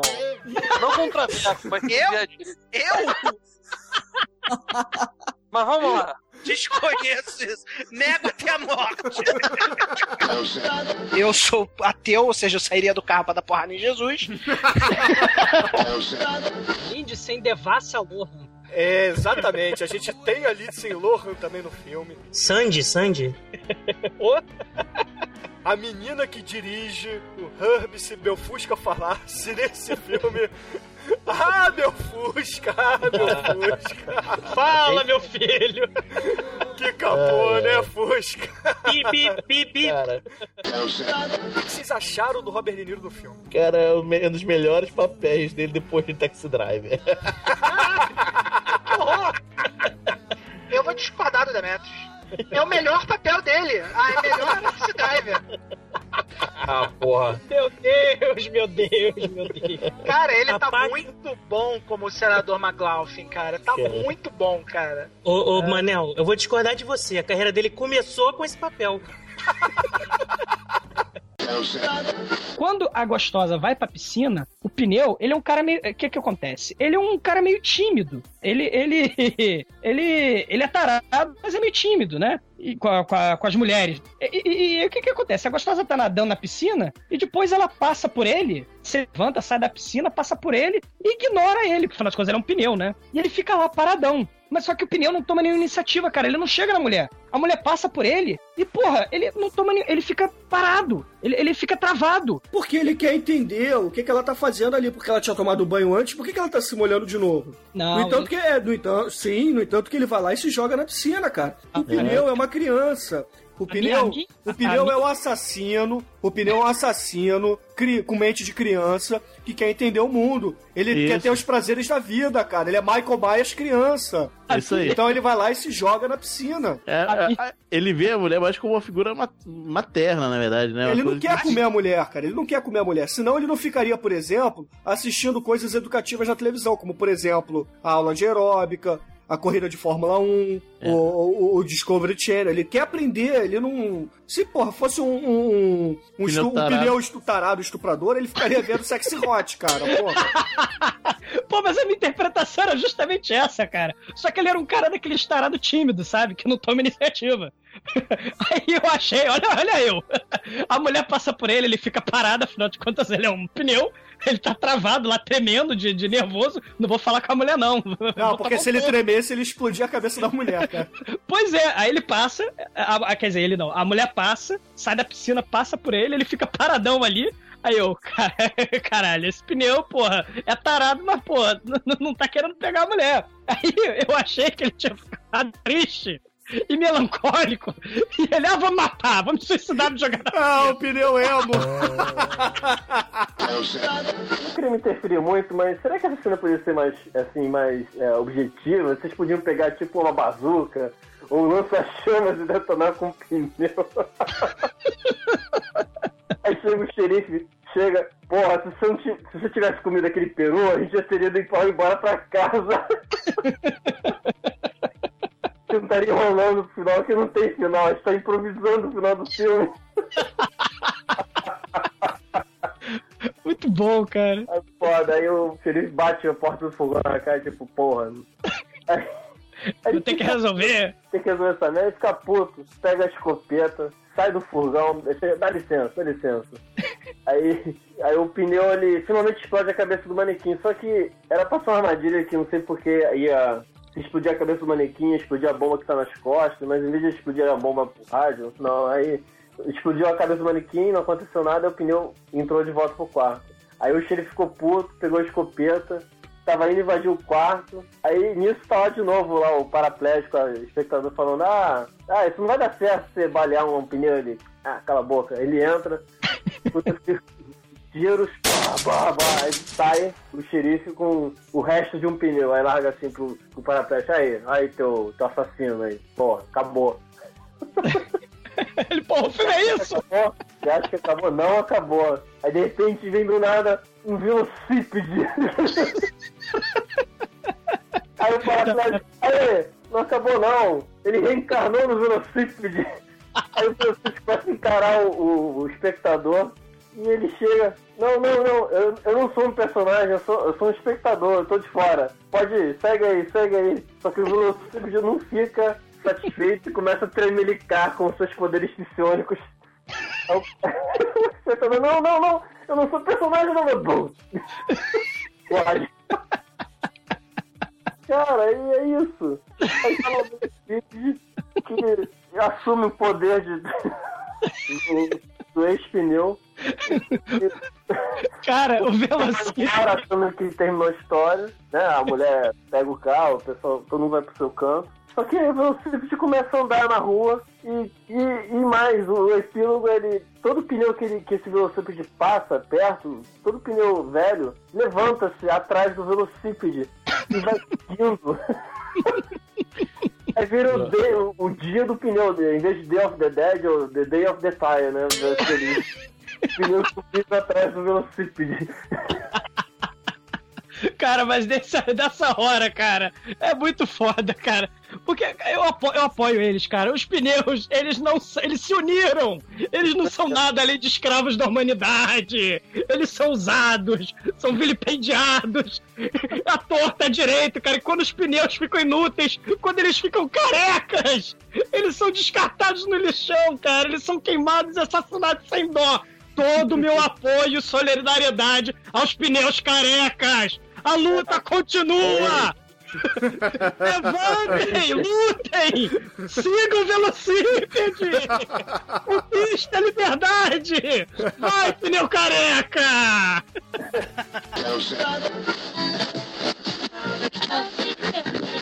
Coragem! Ih, caramba. Alegria! Maravilha! Parabéns! Estamos aqui pra parabenizar essa galera do Pod Trash, cara. Eu não tô sozinha, não. Aqui é a Angélica do Masmorracast. Quem mais tá comigo? Marcos Noriega. Eduardo Coço. Matheus Prado. Você tá escutando o Pod Trash aí, saiba que sempre você vai saber um pouco mais sobre cinema, vai se informar, traz de um papo assim, um assunto meio trash, achando que vai ser só zoeira e não é. Com muita propriedade, muita profundidade e muita competência, eles destricham os filmes mais toscos já feitos na história da humanidade. E adicionam outros filmes também como referência, né? Muito bons, né? Uhum, com certeza. E com muito bom humor também, né? Sim. O bom humor deles é a marca registrada. Pô, eu acho muito legal, assim. O trabalho deles é bem legal mesmo. Espero que continue assim. Sim, nós também. Não parem, né, com esse podcast maravilhoso aí, excelente. Porra, pra todo mundo que participa aí do Pod Trash, cara, um abração forte aí na masmorra. Parabéns! Abraço a todos, continuem com esse excelente trabalho e matando a gente de dar risada. Parabéns e que venham mais anos de podcast. Eu vou ouvir todos. Acompanhe aí. Tomara que nunca acabe. Desejo que zumbis, lobisomens, mortos-vivos, vampiros e um monte de monstros toscos e mal feitos por falta de orçamento comam o cérebro de todos vocês. Exato!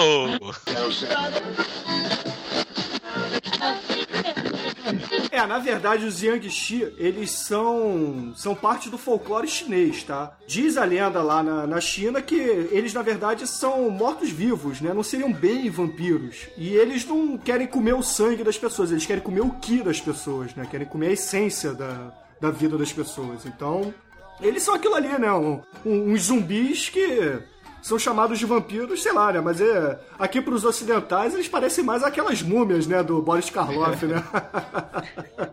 Não, é, é que interessante comer a. o ki das pessoas, né? E não, É. enfim. É, eles não querem comer o cu das pessoas. Corroborando a nossa teoria de que japonês tem pinto pequeno, apesar de ele estar usando a roupa de latex e sarrando a japonesa gostosa, você não vê nenhuma reação ali peniana, de modo que realmente deve ter pau pequeno mesmo. Mas voltando aqui, eu acho. que porra é essa? Eu já vi no Flashman isso. Que horror, É, temos o Anthony Chan, que é o clérigo que leva os vampiros pra passear, né? E só que- volta no final do filme. É, é, é, ele foi levar os vampiros pra passear, né?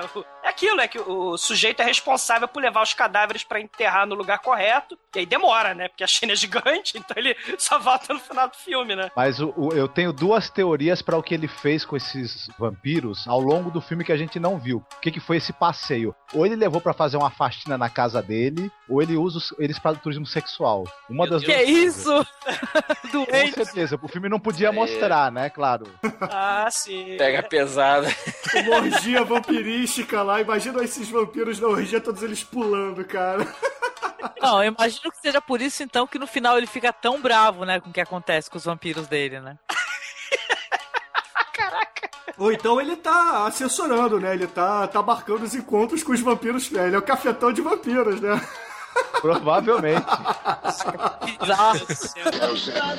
Cara, a mulher claramente enfia a mão por dentro do cu do zumbi e puxa o alien pelo cu. Não, não, não, não. Na verdade, ela bota ele na, posição horrorosa e tira da garganta. O problema é que o cara tá na posição horrorosa com a bunda pra cima. Então, a- ele tira- apesar de tirar da garganta, tá pensando que tá tirando do rabo dele, cara. É, né? Não, cara, eu concordo com o Tremer, cara. Tirou do rabo dele mesmo, cara. Especialista, vamos lá, Eduardo Coso. Você acha que saiu pelo cu ou pela garganta? Foi pelo cu que foi até as tripas e até o estômago foi puxado. Saiu todo o seu digestivo dela. Então tá Pô, bom, a resposta muito errado. técnica. A resposta especialista. É, aí o Ninja Babaca fala: Não, eu não sirvo pra nada, eu sou um idiota, não sei o quê. Então volta lá pra, pra vila e avisa todo mundo o que tá acontecendo aqui. Não, e ele manda que é o Ninja Sênior, né, cara? Porra.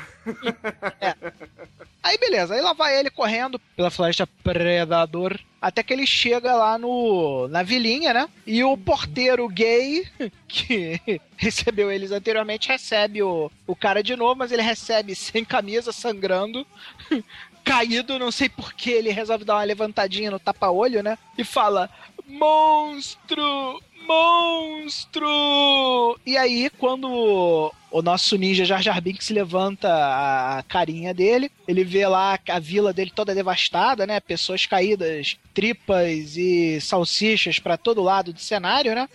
E aí ele vê ele e o monstro, assim, cena até meio faroeste, assim, sabe? O monstro lá na puta que pariu, você aqui, os dois se olhando por um, esperando um duelo, né? Aí a cena corta abruptamente, pá, cortou.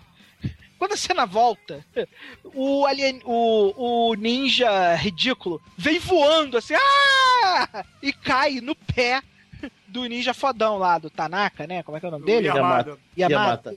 Aí ele vira assim, Yamada, me protege, Yamada, me protege, pelo amor de Deus, pelo amor de Deus, me protege. Ele, ah, te protege, ah, como, o quê? Aí de repente vem o alien voando assim, dá um porradão no Yamada e para exatamente em cima do Ninja Jar Jar Binks, cara. Aí o Ninja Jar Jar Binks puxa lá a pistola do Robocop, só que ele vacila, ele puxa a pistola do Robocop, aponta pro, pro Alien e não atira. Aí o Alien dá o porradão, obviamente, a pistola do Robocop voa, e aí vem a melhor cena do filme, na minha opinião, que é quando o alienígena dá uma porrada assim, tipo, parece que ele tá jogando golfe no I, manja. Ele dá aquela porrada assim, lateral, assim, na cabeça do Jar Jar Binks. Aí, cara, ele abre como se fosse uma cerveja, assim, manja, quando você abre a cerveja na, na pia, na pia, assim, aí começa a jorrar a cerveja, só que imagina em vez de jorrar cerveja, jorra sangue, né? Aí a cabecinha dele parece o escudo do Capitão América, assim. Rebate os três lugares diferentes, assim, parede, árvore, árvore e crava, tá! numa, numa pilastra de pedra que tinha, assim, e fica a carinha dele, assim, com cara de idiota, assim. Aí nessa hora eu vou ao delírio no, no filme, né? É, porra! Agora o filme ficou bom. Não, e tem o corvo picando o olho, né, cara? É, parece o corvo. Aí, depois do meu delírio, enquanto eu estou delirando, vocês lembram a cena da coruja do Zé do Caixão? Ima- Tira a coruja e bota um corvo. Você vê aquele corvo claramente empalhado, assim, voando para assim. Aí lembra aquele. Não, cara, é, cara, é o, é o próprio lá da Ana Maria Braga, lá, o- é, o, é o papagaio da Ana Maria Braga, se move igual, cara. É o Corvo José, né, cara? É o Corvo José, é isso aí, Corvo José aparece, cara. Ele fica balançando a cabecinha assim eternamente. Aí fica lá o, o, o corvo José balançando a cabecinha eternamente assim e acertando o olhinho dele. É isso, come ele, corvo! Ele merece, ele merece! Esqueceram uma cena importante, cara. Quando eles chegam na Vila Ninja, quem re- recepciona eles? Ah, o, o nosso poderoso o ninja gay. O Manel de tapa-olho. É, o Manel de tapa-olho, cara. O Manel de tapa-olho recepciona o cara, cara. É muito foda. Por que Manel de tapa-olho? né? Pô, mas é igualzinho você, cara. Ah, é? Bota, bota lá, bota lá a foto do Manel. Sua foto mãe vai mim. bem, né? Ah, vai bem, obrigado. Dona Dilma agradece a lembrança. Manel perde os óculos dele num Réveillon qualquer, numa uma Não, região não, não. praiana. Não, não, olha só. ele- Não, isso, deixa, eu- deixa eu falar isso. Ele, na verdade, o que aconteceu? A gente foi no, no- em 2000, 2000, a gente fez uma grande viagem pra Búzios e tal. Ficou numa casa meio abandonada. Cara, foi a melhor, com certeza. Não, não sei que não tem que discórdia, a melhor viagem que a gente fez junto, assim, na, na vida, assim e tal. Foi muito divertido, né? E assim, as pessoas se separaram em grupos pra fazer cada um o que queria fazer, né? E o nosso grupo foi, foi pra Rua das Pedras, que é um, é um lugar em Búzios muito conhecido, é, onde tá o Agito e tal. E a gente entrou num bar que tava. É, um bar que era aberto, mas tinha, podia dançar, né? Tinha música e tal. É, não, não era um bar de motoqueiro, É. né? Só que o Manuel, muito malandramente, ele, nos óculos dele, no, no parafuso que liga as hastes ao- à armação, caiu os parafusos e ele, em vez de botar os parafusos de novo, for uma ótica, ele botava palitos de dente. No Réveillon, voou tudo, voou perna de, de coisa e tal, e ele ficou sem óculos, né? As duas pernas do- voaram, né? E ele ficou sem óculos, né? Aí tava eu, o Nelson, outro amigo nosso. O, ele tava entre eu e o Nelson. O Manel. Ma- É, o Manel. Entre eu e o Nelson. E ele olha para o Nelson, não para mim, Sorte do Tremen, muita sorte dele. sem óculos, e pergunta: Nelson, é gata? A gente olha, é exatamente o Thor do filme, assim. cabelo lourinho. Só que ele tava de costas, assim, mas ele tinha cavanhaque, assim, tinha barbão também. Aí a gente começou a olhar assim, aí o Nelson falou, Manuel, é homem. aí, eu- aí nesse momento eu falo, não! Por que você não falou pra mim? Pra mim! Eu falar, pô, vai lá, enfia a mão na bunda dela, coisa do gênero, assim, vai.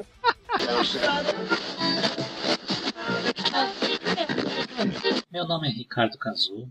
Conheço esse pessoal do podcast há muitos anos. Eu tive o prazer de participar em algumas filmagens da The Dark One Productions. O que sempre me impressionou nos filmes do Manso é a habilidade dele de costurar o material gerado por um grupo extremamente criativo e no final produzir algo que faz sentido.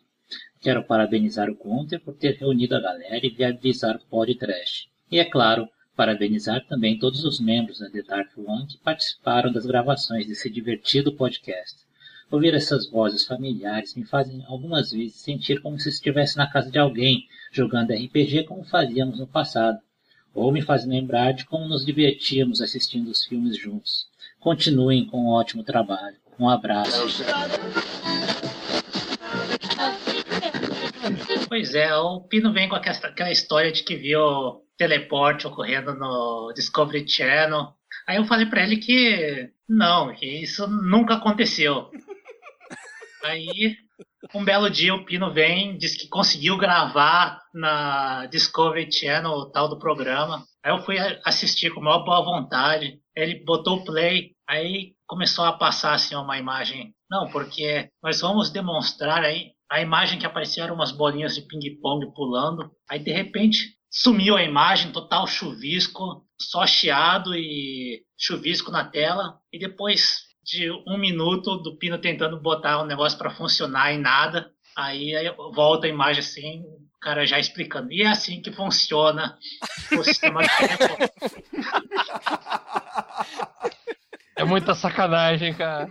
Então, Kazu, o que, que você tem a dizer pro Pedro? O teleporte existe? Não.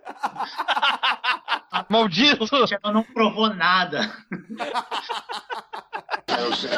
Então, qual o nosso amigo André poderia falar, que, mas deixa que eu falo, né? É Que quando ele era jovem, Falando. criança, né? Criança, né? Cheio, cheio de imaginação, como é ainda hoje. É, ele te- teve um momento nessa vida dele que ele foi atravessar a rua e viu um táxi, buzinou, né? Pra sair dele sair da frente. E segundo ele, o mundo parou. Ele todo, todo tempo do mundo para pensar. Ele podia falar, ele pensou, posso ir para frente terminar de correr, atravessar a rua, posso ir calmamente para trás, ou posso correr em direção ao carro e pulá-lo. E aí? Que que É claro que a opção 3 foi a opção utilizada. Cai- no qual ele caiu de costas no para-brisa, né?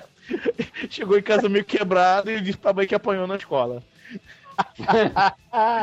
Aí, agora você imagina, pobre Nando, queri- queridíssimo ouvinte. Você, tá, você é um, um taxista e vê um garoto de 10, 9 anos, assim, atravessando a rua né, imprudentemente. Aí você buzina para avisar que a sua presença ali. Aí o garoto olha pra você e sai correndo na sua direção e se atropela. Afinal de contas, ele não conseguiu pular o carro, né? Ele não pulou o carro, ele pulou o para-brisa. E aí eles mandam Torg ir buscar o, o urso polar e pegar as crianças. Só que aí tem o urso polar, assim, as crianças se esconderam dentro de um uma caverninha. Aí tem aquele infeliz vestido de urso polar com a mão assim dentro da caverninha, fazendo roar, roar.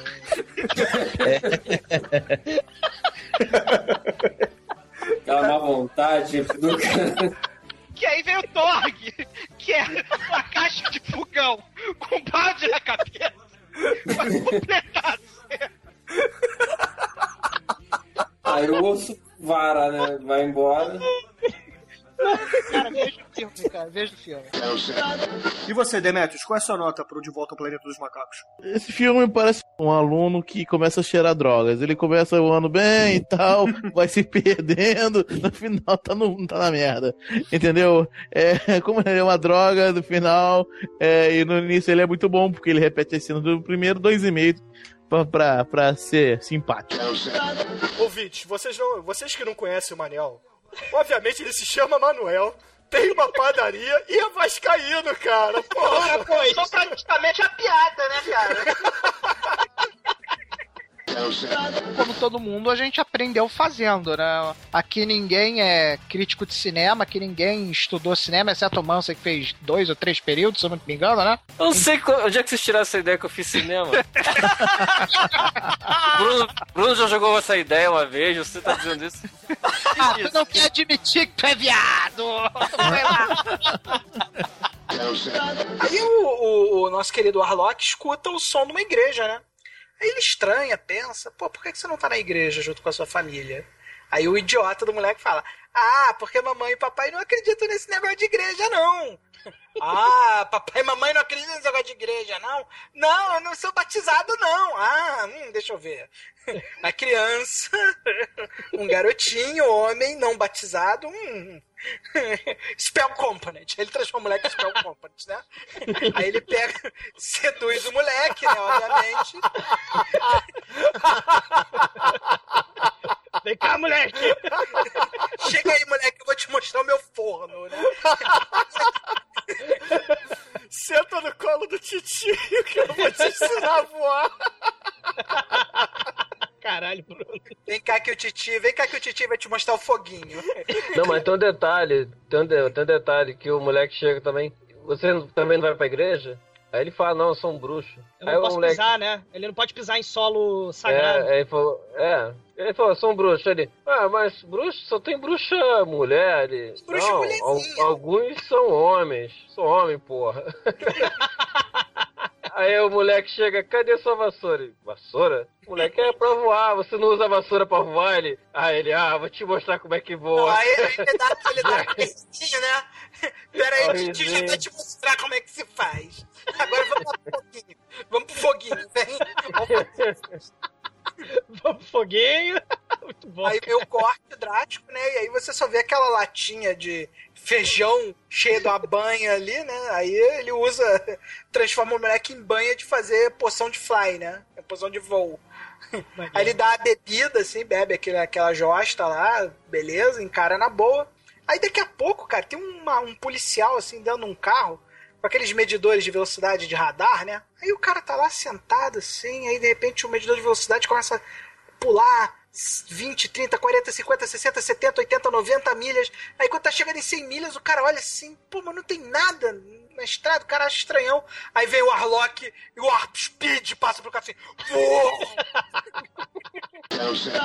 Bruno, você quer dar a sinopse? Você que escreveu aqui ó, a, a sino- essa brilhante sinopse do Coisais? A sinopse do, do é, Square Que é isso, cara? O filme é um remake do. do Juventude Transviada.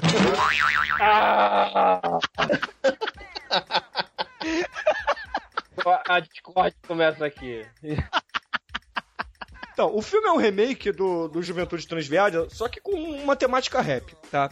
Ou seja, é um líder de raps motoqueiros que se envolve com uma garota minhoca de terra. Aí mais tarde no filme, Vanilla Ice descobre que ela é filha de um ex-policial dedo duro que está no programa de proteção às testemunhas.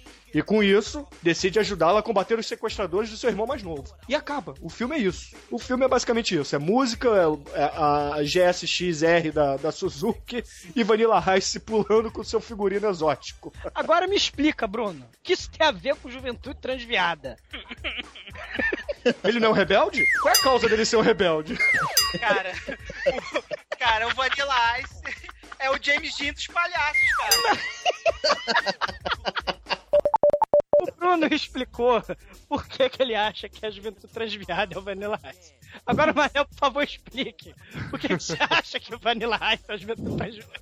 É o Easy Rider, cara. Pô, cara, porque eles são um grupo de rappers sem destino, vagando pelo interior dos Estados Unidos. E aí eles resolvem parar lá naquela cidadezinha bucólica porque a moto dele quebra. Obviamente não quebra porque tá cheio de cocaína, como no caso do, Rider. Rider. Mas a moto dele quebra. E aí eles são obrigados a lidar com aquilo que eles não queriam, né? Que é todo aquele problema daquela sociedadezinha escrotinha. Subúrbio aquele- americano. Tanto é que, tanto é que aquele subúrbio americano formatadinho babaca. É. Eles não são isso, cara. Eles são espíritos livres do rap. Eles são. Ah, tanto é, Douglas, É que quando ele chega na casa dos pais da menina, os pais da menina olham pra ele de cara feia, que nem fizeram com James Dean. Exatamente, cara. Ele é o James Dean dos anos 90, cara. Mas você, o Vanilla Ice. Isso aí, Vanilla Ice é o James Dean dos anos 90. Concordo. Sim, cara. Cara, é que as pessoas comuns, elas têm inveja de quem tem personalidade. Isso é fato, cara. Eu concordo, eu concordo. Então o que, que acontece? Chega lá o Vanilla Ice, todo cheio de personalidade, com o seu cordão de ouro escrito number one, com o seu secto de, de seguidores é, Afro-americanos. afro-americanos que o veneram como um deus. E os caras olham aquilo e falam: caralho, esse cara é muito foda, eu tô com inveja dele, cara. E é isso que acontece, cara. Ah, eu tô é inveja do, do Vanilla Ice, é isso? Você tem inveja do Vanilla Ice, cara. Ô Douglas, como, como que um cara que raspa a própria sobrancelha não pode ser um rebelde, cara?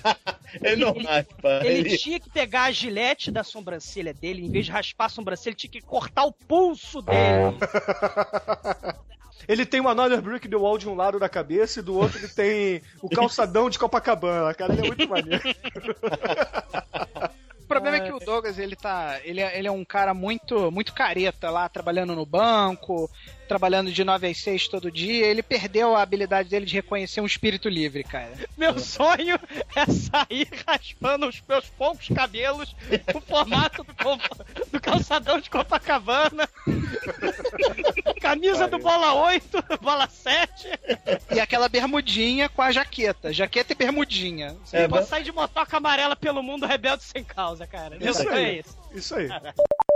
Ah, não, não, não, não, não. Isso não, isso não. Isso eu não admito que se fale aqui nesse podcast. Dança mal Vanilla sim. Dançando é maneiro. Aí ele joga fora o, o cantor e começa a fazer sua performance escalafobética lá de. Escala alfabética não, Douglas, porra. Mais respeito com o Vanilla Ice, por favor, cara. O Manel, o Manel, o, o Manel, o Manel me tirou do armário, cara. O Manel me tirou do armário. Eu, eu amo Vanilla Ice, cara. Eu amo Vanilla Ice. Eu amo Vanilla Ice. é Isso, Bruno, solta, solta! Eu me, eu me libertei, cara. Eu libertei meu espírito rapper. A verdade. A verdade, Bruno, é que o Douglas, ele também se sente assim. Só que o problema do Douglas é que quando ele olha pro, pro passado dele, no longi- nos longínquos anos 80, uh, uh, uh, ele estava do outro lado. Ele era o cara lá que tava de óculos no canto da sala, sem expressão, sem personalidade. E aí quando ele vê o Vanilla Ice chegando, ele fala, porra, eu não tive coragem de fazer o que esse cara faz. Entendeu? Por isso que o Douglas já Ah, é nada. isso é recalque de, É cagar de no 25 mato. anos que estão presos dentro dele, cara. Fala, neguinho sinistro, temos a neguinha sinistra, né? Neguinha não, por favor, Grace Jones merece respeito. Grace Jones! Cadê a face de Grace Jones? Cadê a face? A gente, a, cara, a gente podia fazer um podcast só sobre Grace Jones, cara. Cara, Grace concordo, Jones cara. é, é muito foda, Então cara. você apresenta esse que eu tô fora, Manel. Aliás, o, o Pô, Bruno, Douglas. tá com medo, porra? O Douglas agrediu o Ivan PD, né? Nosso querido amigo, querido Ivan Palduro comentou no blog do Douglas que gostava da, da nossa querida Grace Jones. Aí o Douglas, ah, é, tu gosta da Grace Jones? Então toma! Aí botou Grace Jones pelada lá no blog dele. Caralho, que horror, Douglas. Que horror, cara. Ah, cara, assim, tipo, sabe quando acontece aquela batida de carro na frente da tua casa, assim? Aí morre todo mundo, fica aquela coisa horrorosa, assim, morte, destruição. mas você não consegue deixar de ver aquela porra, curiosidade morta. É a Grace Jones pelada, cara. É impressionante, cara. Tu abre aquela foto assim e fala, caralho, é isso mesmo, cara. E tu não consegue parar de olhar, porque você tá ali com aquela curiosidade. Ali, né? É, como, é que, como é que é o negócio, né? Cara, isso aí deve ser mais ou menos que nem a Playboy da Roberta Close, né, cara?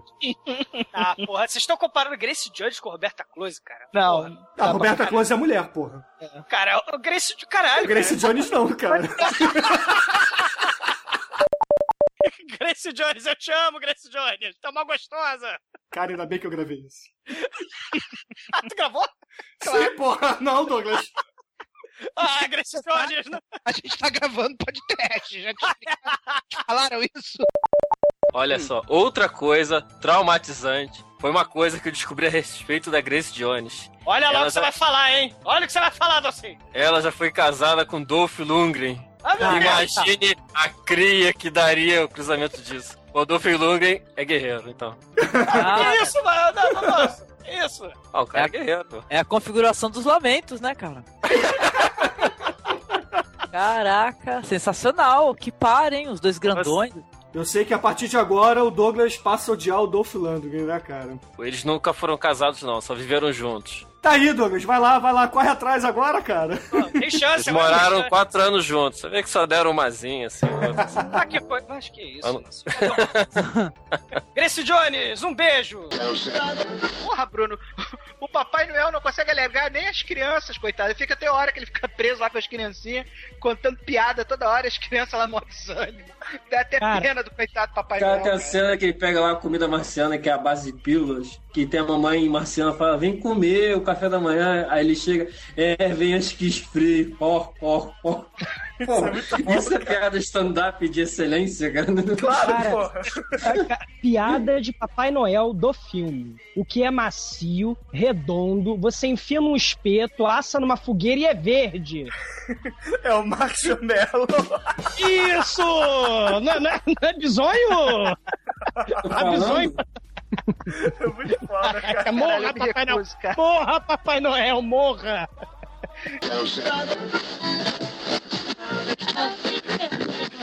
Alô, alô, galera. Parabéns, hein? Vocês são um trash demais. Muito bom. Uma galera assim super simpática, uma galera do bem, uma galera que gosta de fazer cerveja, uma galera que gosta de passear na rua. Muito legal. Parabéns. Ô Manso, as nossas partidas de hockey eram estilo super campeões, cara. Estilo Shaolin Soccer, cara. Neguinho quebrava dedo, neguinho rasgou o bife na perna, cara. Exatamente Nossa, no filme, onde ninguém joga futebol, a gente também não jogava nada de hockey. Não, eu jogava pra caralho. Eu sou foda pra caralho no rock. Ah, é. Você Eu tenho era, hit points infinitos. você era o. N Gretzky brasileiro, cara. Não, eu tinha hit points infinitos, cara. Vocês podiam me bater, eu podia cair. E eu jogava sem apetrechos de segurança, cara. Era eu, meu patins e minha bermuda, cara. E o taco assassino. O Bruno não patinava, ele pegava o patins casa e vídeo dele. Caminhava. Não, isso no início. Depois eu aprendi até da. Fa... Cara, eu posso dizer, eu posso dizer que eu fazia o rock kung fu, cara. Eu dei a voadora de patins, cara. Não, que a gente fazia Shaolin Hockey, ninguém discute. Porque exatamente porque a gente não sabia absolutamente porra nenhuma de hockey, então. Sabe o que que, de- sabe o que que define o nosso nível de rock? A primeira vez que eu calcei um patins, tava o Manel patinando lá na, na lagoa, o Nelsinho filmando, aí o Nelsinho vira pra mim e fala assim: se você largar o taco, você pode bater. Aí eu esperei passar o Manel e dei uma banda no Manel, cara. Ele estava sem taco. Caraca. O Manso tomou um puck na cabeça. Eu quebrei meu mindinho. Ah, o, o nosso querido Anjo Negro Demetrius, que não está presente hoje, tem um pino no pé graças ao o, o pino de ferro, não o pino podcaster. Devido ao nosso jogo de hockey, né? É, e a gente parou de jogar, e aí 10 anos depois, o, o Bruno já resolveu voltar a jogar, e o Bruno que tinha hit points infinitos, levou 20 segundos pra jogar. Não, olha só, é porque. Hit points infinitos duraram 20 segundos. Tem filmado. Ah, cara, depois da voadora de patins, tudo é possível, cara. Ai, Isso ai. nem foi teste pro Shaolin Hockey, cara. É. Aliás, acho que foi a voadora de patins que inspirou a gente a gravar o Shaolin Hockey, não foi? Acho que foi. Provavelmente. Pena que eu não tava com câmera naquele dia. Cara, pra quem não tá entendendo porra nenhuma do que a gente tá falando, a gente jogava hockey naquela época, né? Então, como nós éramos esportistas e milionários, a gente podia se dar o luxo de jogar um jogo caro, que era o hockey, né? Então, tinha um amigo do Manso que patinava também e falava: Pô, vocês jogam hockey, mas é um jogo muito violento, né? Aí o Manso: Não, não é nada, a galera é tranquilaça, nunca teve problema com a gente, muito bom. Vai lá assistir um jogo com a gente. Se você gostar, você joga com a gente, você patina bem. Ah, legal, bacana. Tá bom, vou lá assistir. Cara, no dia que o cara vai assistir a parada, eu não sei o que, que deu no Pino e no, e no Bruno. Eles resolveram fazer um duelo. um duelo particular entre os dois. Cara, eu sei que o duelo particular entre os dois, um começou a encher o saco do outro. O Pino encheu tanto o saco do Bruno que o Bruno ficou ensandecido, tomado pela raiva. Engrossou o caldo lá. O Bruno foi dar porrada no Pino, aí pulou, deu voadora de patins no. Enquanto isso, o Paladino, que é aquele cara todo bonzinho, né? Ai, gente, não se matem, por favor. Por favor. Inclusive, ele é paladino por causa disso, que ele é tudo bonzinho, né? Tipo, ele é não nosso mata barata, não mata barata, deixa a barata viver a vida dela. Verdade, pior que é mesmo mesmo, cara. Na porta do restaurante a gente viu uma barata saindo da porta do restaurante. Aí, ele, gente, gente, gente. Aí abre os braços, eles pensam assim, posso por ali. O que foi? A gente olha, tem uma barata, chama, gente. Não mata, é barata. Não mata, o Manel vai barata. mata, barata. Aí mata o Manel, aí o Manel, o cara da mole, o Manel. morre, barata, morre. Scratch points para o Manel. Cara, não podia perder, né? Cara, não, o, o maneiro desse rock, o saldo final, cara, foram 20 pontos na perna do irmão do, do, do- do Pino. Foi um dedo mindinho quebrado meu. O, 20, não sei quantos pinos no, no pé do Demetrius. Cara, todo mundo saiu fudido desse rock. Só pra deixar claro que Pino não Pino podcaster. Pino o apetrecho de metal que é colocado na perna dos outros. Que agora o Demetrius dispara alarme quando entra em banco, né, cara? É isso aí. Ah, é, é, mas é, já era mal visto, mas sou preto. Aí. mas aí, você não esqueceu do- da lesão mais, mais divertida do hockey. Quando você trombou com alguém, no, com um pino, você trombou Não, com não, não, não frente. conte, não conte. Não. Aí o, o Pino caiu sentado, com, com os pés pra cima, assim, né? Sentadinho, de bunda, sentado assim. E você voou e caiu com o rabo em- em- bem no bico do patins. No qual você afirmou uma frase que jamais será esquecida por mim. Ai, meu cu! e você... Mas foi com sofrimento, cara. Eu fissurei meu cóccix, gente. É, aí você, aí você foi na banco da frente, olhando pra trás, assim, de joelho, e a gente rindo, olhando pra frente no banco de trás, rindo, olhando pra você, e você olhando pra gente, cada buraco que passava no, no asfalto do carro, aí você, ai, ai, olhando pra gente, ai, ai, filho da puta não riu, ai. Se ainda, se ainda, se ainda tinha alguma prega, acabou ali, né? Bruno, vê se é assim. O, o Pelé seria o bom moço, seria o sujeito certinho. E o Garrincha é o porra louca, rock and roll, trash. Cara, é o seguinte, isso? é o seguinte, o Pelé, é, comparações com o rock, como você falou, o Pelé é o Paul McCartney do futebol. Já o Garrincha, cara, é o Serguei, cara. Horror! Medo. Desespero. Sofrimento. Alfa e ômega. Sim, senhores, começa nesse momento o nono episódio do The Dark One Pod Trash. Aqui é o Bruno Gunter e diretamente das escaldantes areias de Copacabana está o Carlos Kleber, mais conhecido como Manso. Manso? Alô? Ó, falei já, mensagem telepática. Vamos falar numa linguagem mais primitiva. Aqui é o Manso, servo da grande bomba. É, o, o Lu Ferreira é surdo, né, gente? Ele é surdo de ouvido. É meio surdo. É, ele é duro de ouvido. Segundo gancho. Aí tem a peruquinha pra imitar o do Dr. Banner e, e mudaram um pouco a peruca pra cobrir o aparelho auditivo do sujeito, saca? saca só. Ô, Hulk! Hã? Hã? Distrai pra lá! Hulk? Hã? Cause, cause destruição para a direita, por favor. Fazendo mímica, né? Balançando os bracinhos. Hulk. Hulk, quer caju? E acho que é isso, Camar. Você quer comentar alguma coisa? Quer deixar algum recadinho? Fazer algum jabá, já que você tá fazendo uma participação especial aqui no podcast? Morram. Morram muito. Gente falou já do- de todo mundo, já? A gente parou no Peter Arne, né? Ah, porra, aí precisa de falar mais alguém, cara? Você conhece alguém? Não, na verdade, eu só queria dar o, o, o nome dos, dos, dos personagens chineses, né? Que é o, que é o, o General Shang Lu. General do mal. Do mal. Eu senti, doutor Ken Lee. No libo, libo,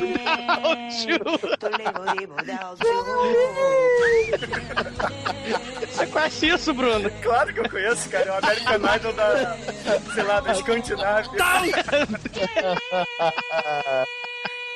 O Dr. Ken Lee é muito foda mesmo. Ken Lee. Pá, pá, pá, pá, pá, pá, pá, pá, pá, pá, pá, pá, pá, pá, pá. Pão, pão, pão, pão. John Williams se atira da varanda agora. É, caríssimo. Parece com Star Wars. Tem cara de Star Wars, mas não é Star Wars. Então, Leitão, dê a, dê a primeira cena, a introdução do filme pros nossos ouvintes, vai. Não, primeiro precisa de trilha sonora, né?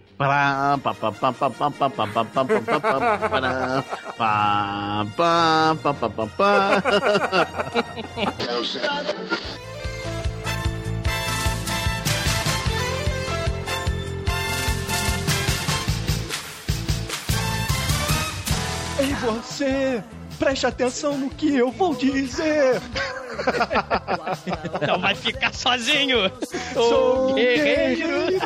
que vai te defender! Toda maldição. Não havendo solução. Cara, eu tenho que começar primeiro pelo figurino paisana do Jasper. Cara, é um japonês de Black Power. Usando uma calça branca colada com, meia centropê. uma camiseta de oncinha e um colete de couro por cima e luvinhas pretas, cara. Porra. É praticamente o cafetão intergaláctico, né, cara? Aí, porra, tem a, Android Henri, que é a, uma mulher vestida de látex vermelho, parece a, a Mônica Bellucci, só que de vermelho. Nossa, porra, tadinha da Mônica A Mônica Bellucci. Bellucci, você tá de sacanagem, né, cara? Não, a Mônica Bellucci no, no Matrix, no Matrix 2. Porra, mas a Ari. a Ari Cara, você tá com peito. muito sacanagem, me Cara, eu tô trazendo da memória. A Ari, a Ari tem zero peito, a- cara. A sua memória tá muito ruim, cara.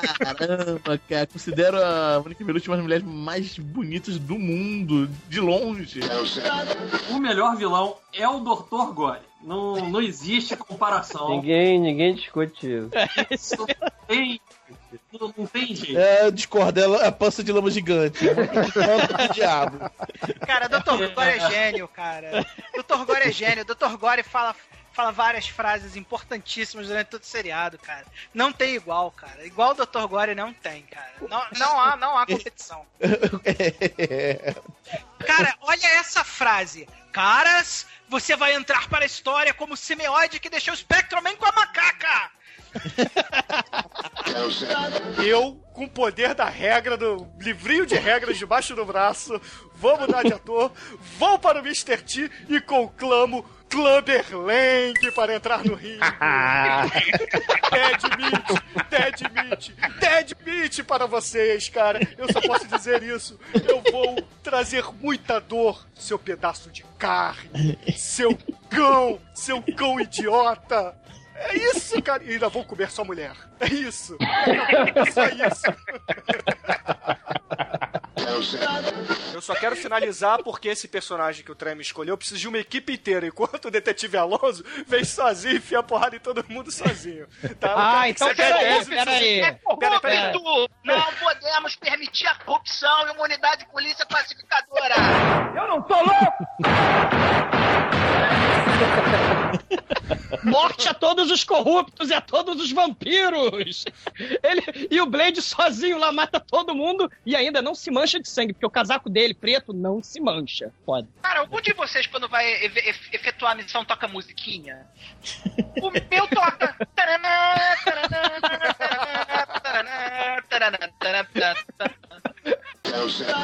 Chuck Norris ele é considerado como um dos caras que tem o maior conhecimento sobre qualquer tipo de arte marcial, assim, tipo, Isso. ele é Cara, ele, ele é o Galvão Bueno da luta marcial.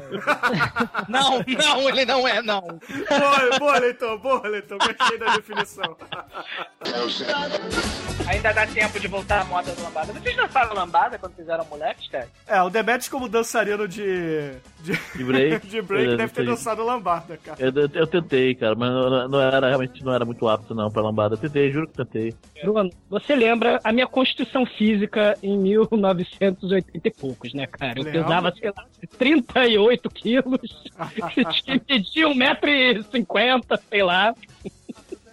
Ah, imagina que o Douglas vai participar de um campeonato de dança de lambada na escola. Pois é. O Douglas. Na época do Rainha da Sucata, cara. Exatamente. Eu sei Beto Barbosa, a rainha da sucata. A porra da Eu escola, não tô ouvindo cara. isso, não. Não, Ai, ai. é, estive em silêncio, mas. Isso em meados, sei lá, isso em 91, né, Douglas? 92, lá, talvez. Fica da raia da sucata, cara. Ah, é muito bom, cara. Eu tinha esquecido disso. O Douglas, sem camisa, com o físico dele de 10 anos, sei lá. Físico de filé de borboleta. Puta que pariu.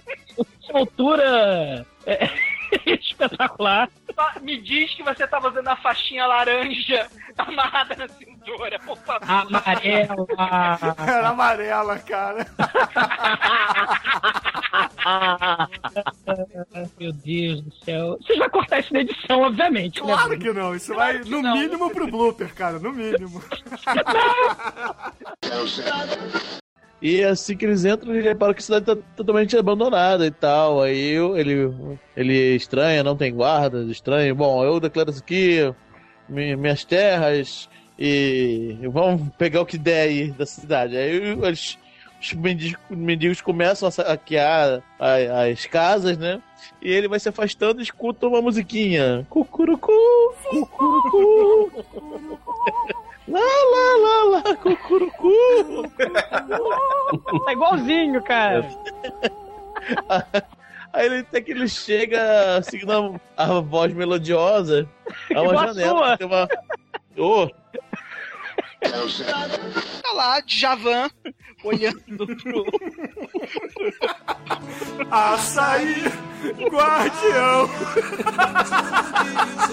Caralho. Tá lá, sei lá onde. Onde é que é a fil- a filmagem? É Nova Chicago, York? Chicago. Chicago, isso, tá lá. o- Até, até o Djavan é torcedor do Chicago Bulls, né? Açaí, guardião. Aí, Ai, tá lá o Djavan olhando o cafetão enfiando a porrada na puta, né?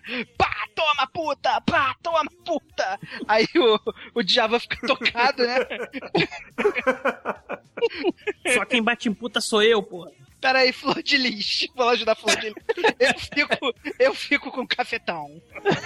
Falei de Deus, é o fim do nosso amor. Caralho. Quero falar uma coisa. Eu tô com a peste negra.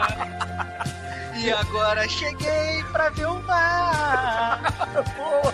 Será que vou sobreviver? Pode estar aqui do lado. Eu vou morrer daqui a pouco. Dr. Seius. Dr. Seius, Dr. Seius.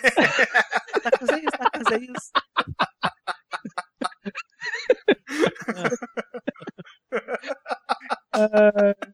I hate every monkey that I see.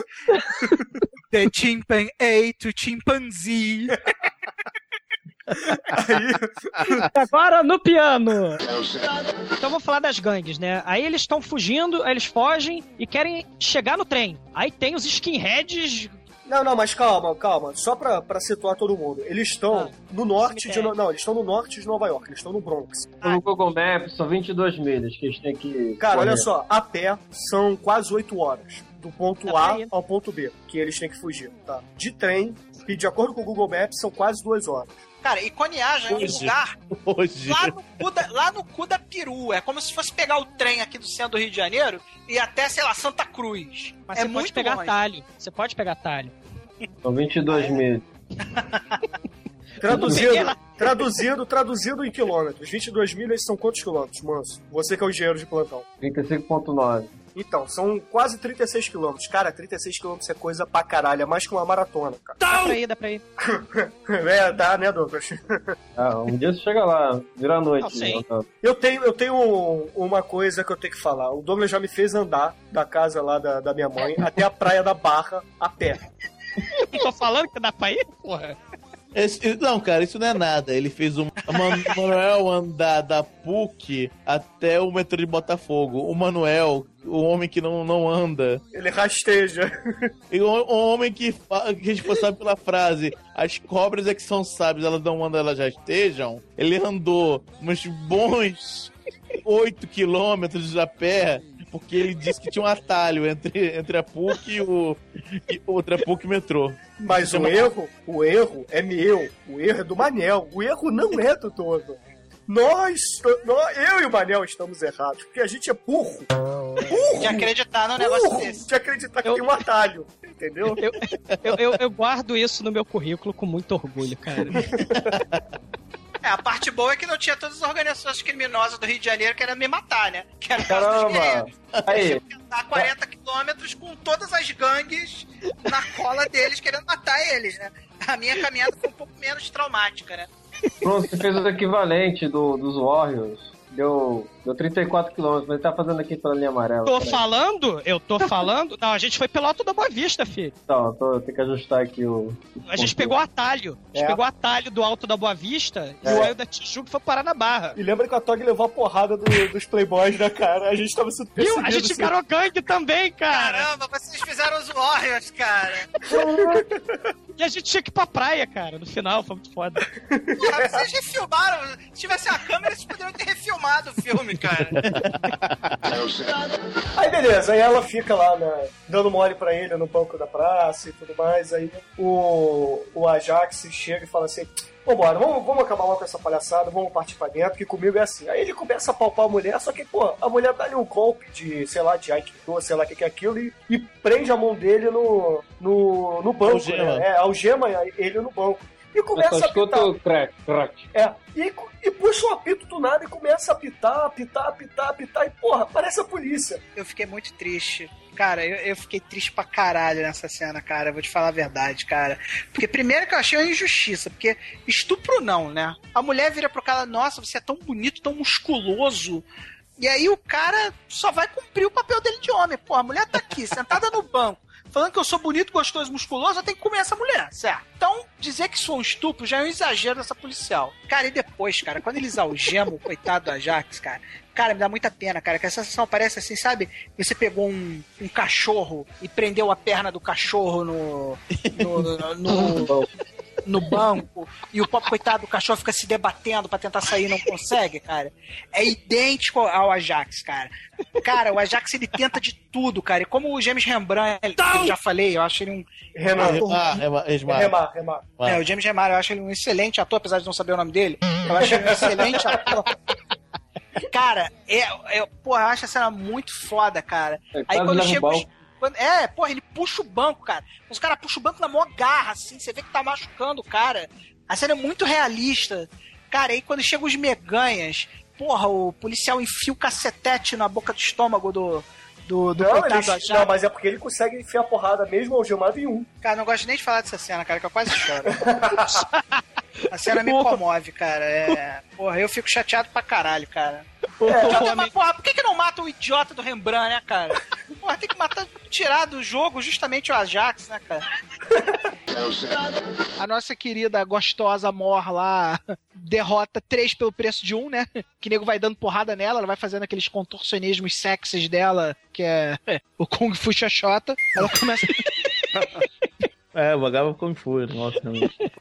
Kung Fu Xoxota ficou feio. Como profissional de marketing do grupo, eu gostaria de criar o, o Xoxota Fu.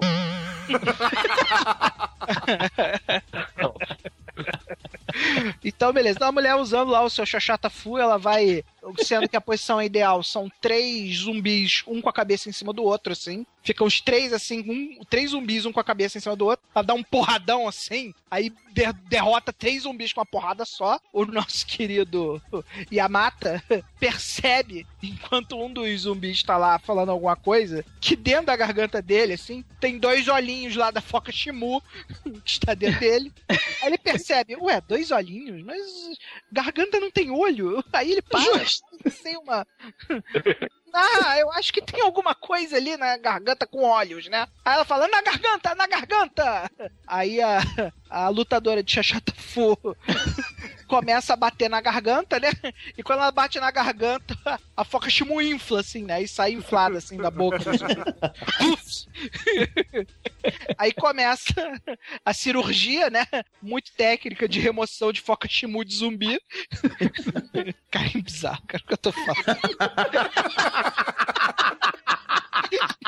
Mas para pra perceber minhas últimas cinco ou seis frases, cara. Que culminou no socar a garganta pra pegar a foca Shimu inflada.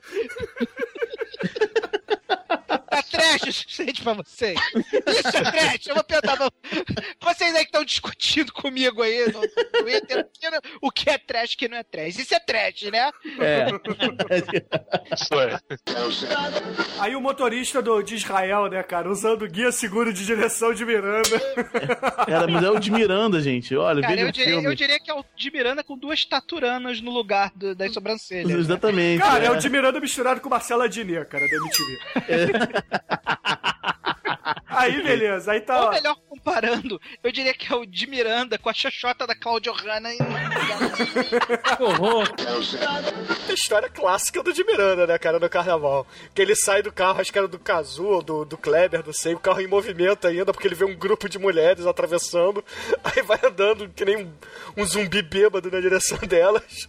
Aí olha, hey baby, é a lei do oeste. e agarra a mulher.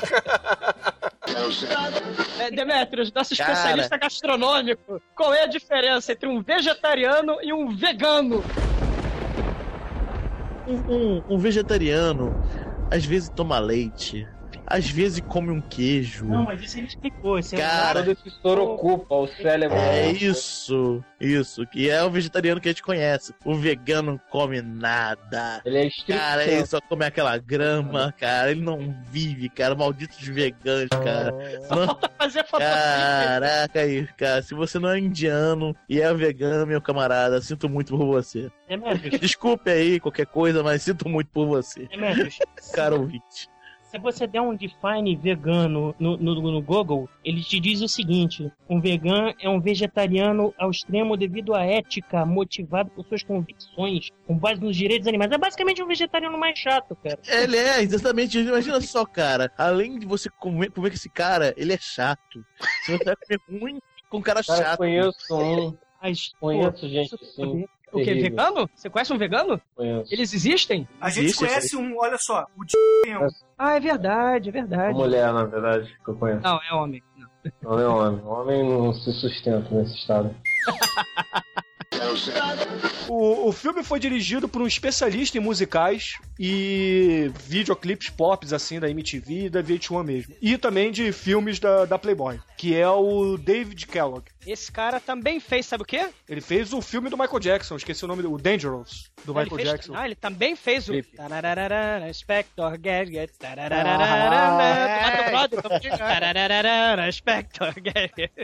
David Kellogg. É, e você também. Desperte o tigre e você. Cara, a parte da carreira dele que eu gosto são todos os vídeos da Playboy que ele fez. Vídeo Playmates Calendar 1989, vídeo Playmates Calendar 1988, vídeo Playmates Calendar 1987, Playboys Gatíssimas 1990. O, o David, o David Kellogg me ajudou muito nas minhas masturbações. Foi um homem importante. Um cara importante. Ma- Manel, vamos pra você. Vamos fa- fa- falar de uma forma. É, homenagens solitárias, que tal? Estamos- Estamos muitas homenagens solitárias. Assim, Eu sou contra o uso de eufemismos, cara. Ah, tá. Eu acho que temos que falar o que temos que falar, cara. Acontece a cena mais importante do filme, né, cara? A melhor cena que a cena mais do cinema. mas... A cena, mais- a cena mais, mais, a cena mais histórica do cinema mundial, cara.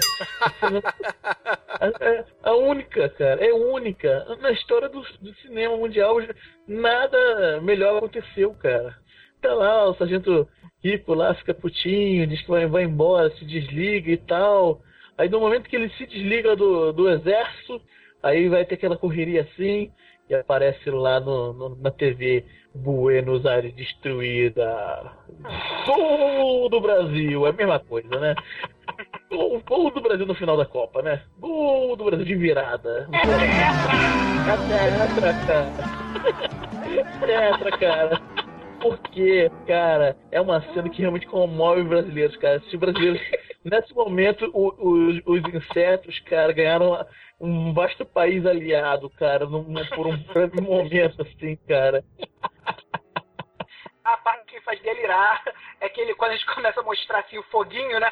Aí vem aquela propaganda nazista assim na tela: 8 milhões e 900 mil pessoas mortas na Argentina.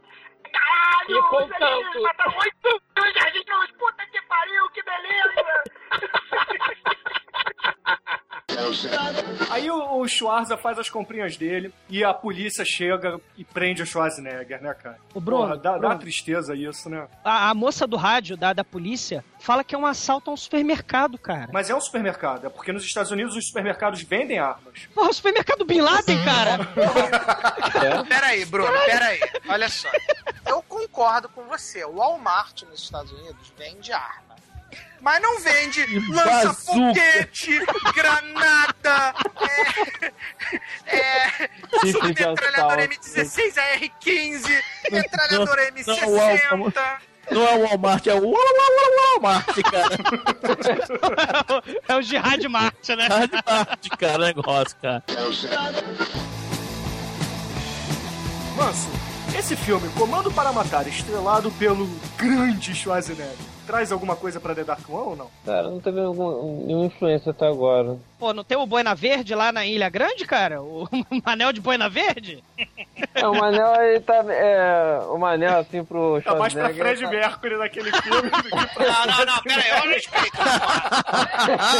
Pera aí, pera aí. Zoa, mas não sacaneia. Fred Mercury não, por favor. Mas ela fez um bom Fred Mercury do mal lá na, na Ilha Grande, cara. Não, a primeira coisa que pra você poder classificar qualquer coisa de Fred Mercury tem que ter um bigodinho escroto. Em nenhum momento eu botei bigodinho escroto, logo se elimina qualquer chance de eu vagamente lembrar Fred Mercury, cara. Ah, Manel, você é idêntico. idêntico. Ah, olha assim, caramba, é gêmeos. Cara, tem, tem bigodinho sim, cara. Tem bigodinho sim. Tem bigodinho o caralho que tem bigodinho. Cara, olha só, vocês são G, cara. É o Fred Mercury, é o Fred Mercury o Manel e o Danny DeVito e o Schwarzenegger, cara. É verdade. São irmãos gêmeos, cara. Os gêmeos, cara, igualzinho. Bom, enfim. Cara, vocês podem tirar essa dúvida assistindo o, Dia do Caçador, o nosso filme que a gente fez pro Festival de Cinema Trash de De Ilha Grande, Ilha é. Grande. Muito bom o pessoal da Ilha Grande, quando a gente foi lá. Um grande abraço para o pessoal da Ilha Grande. E ouvintes, o Manel tá de bigodinho no filme sim. Vejam a foto que está aí no post do- desse episódio. A foto.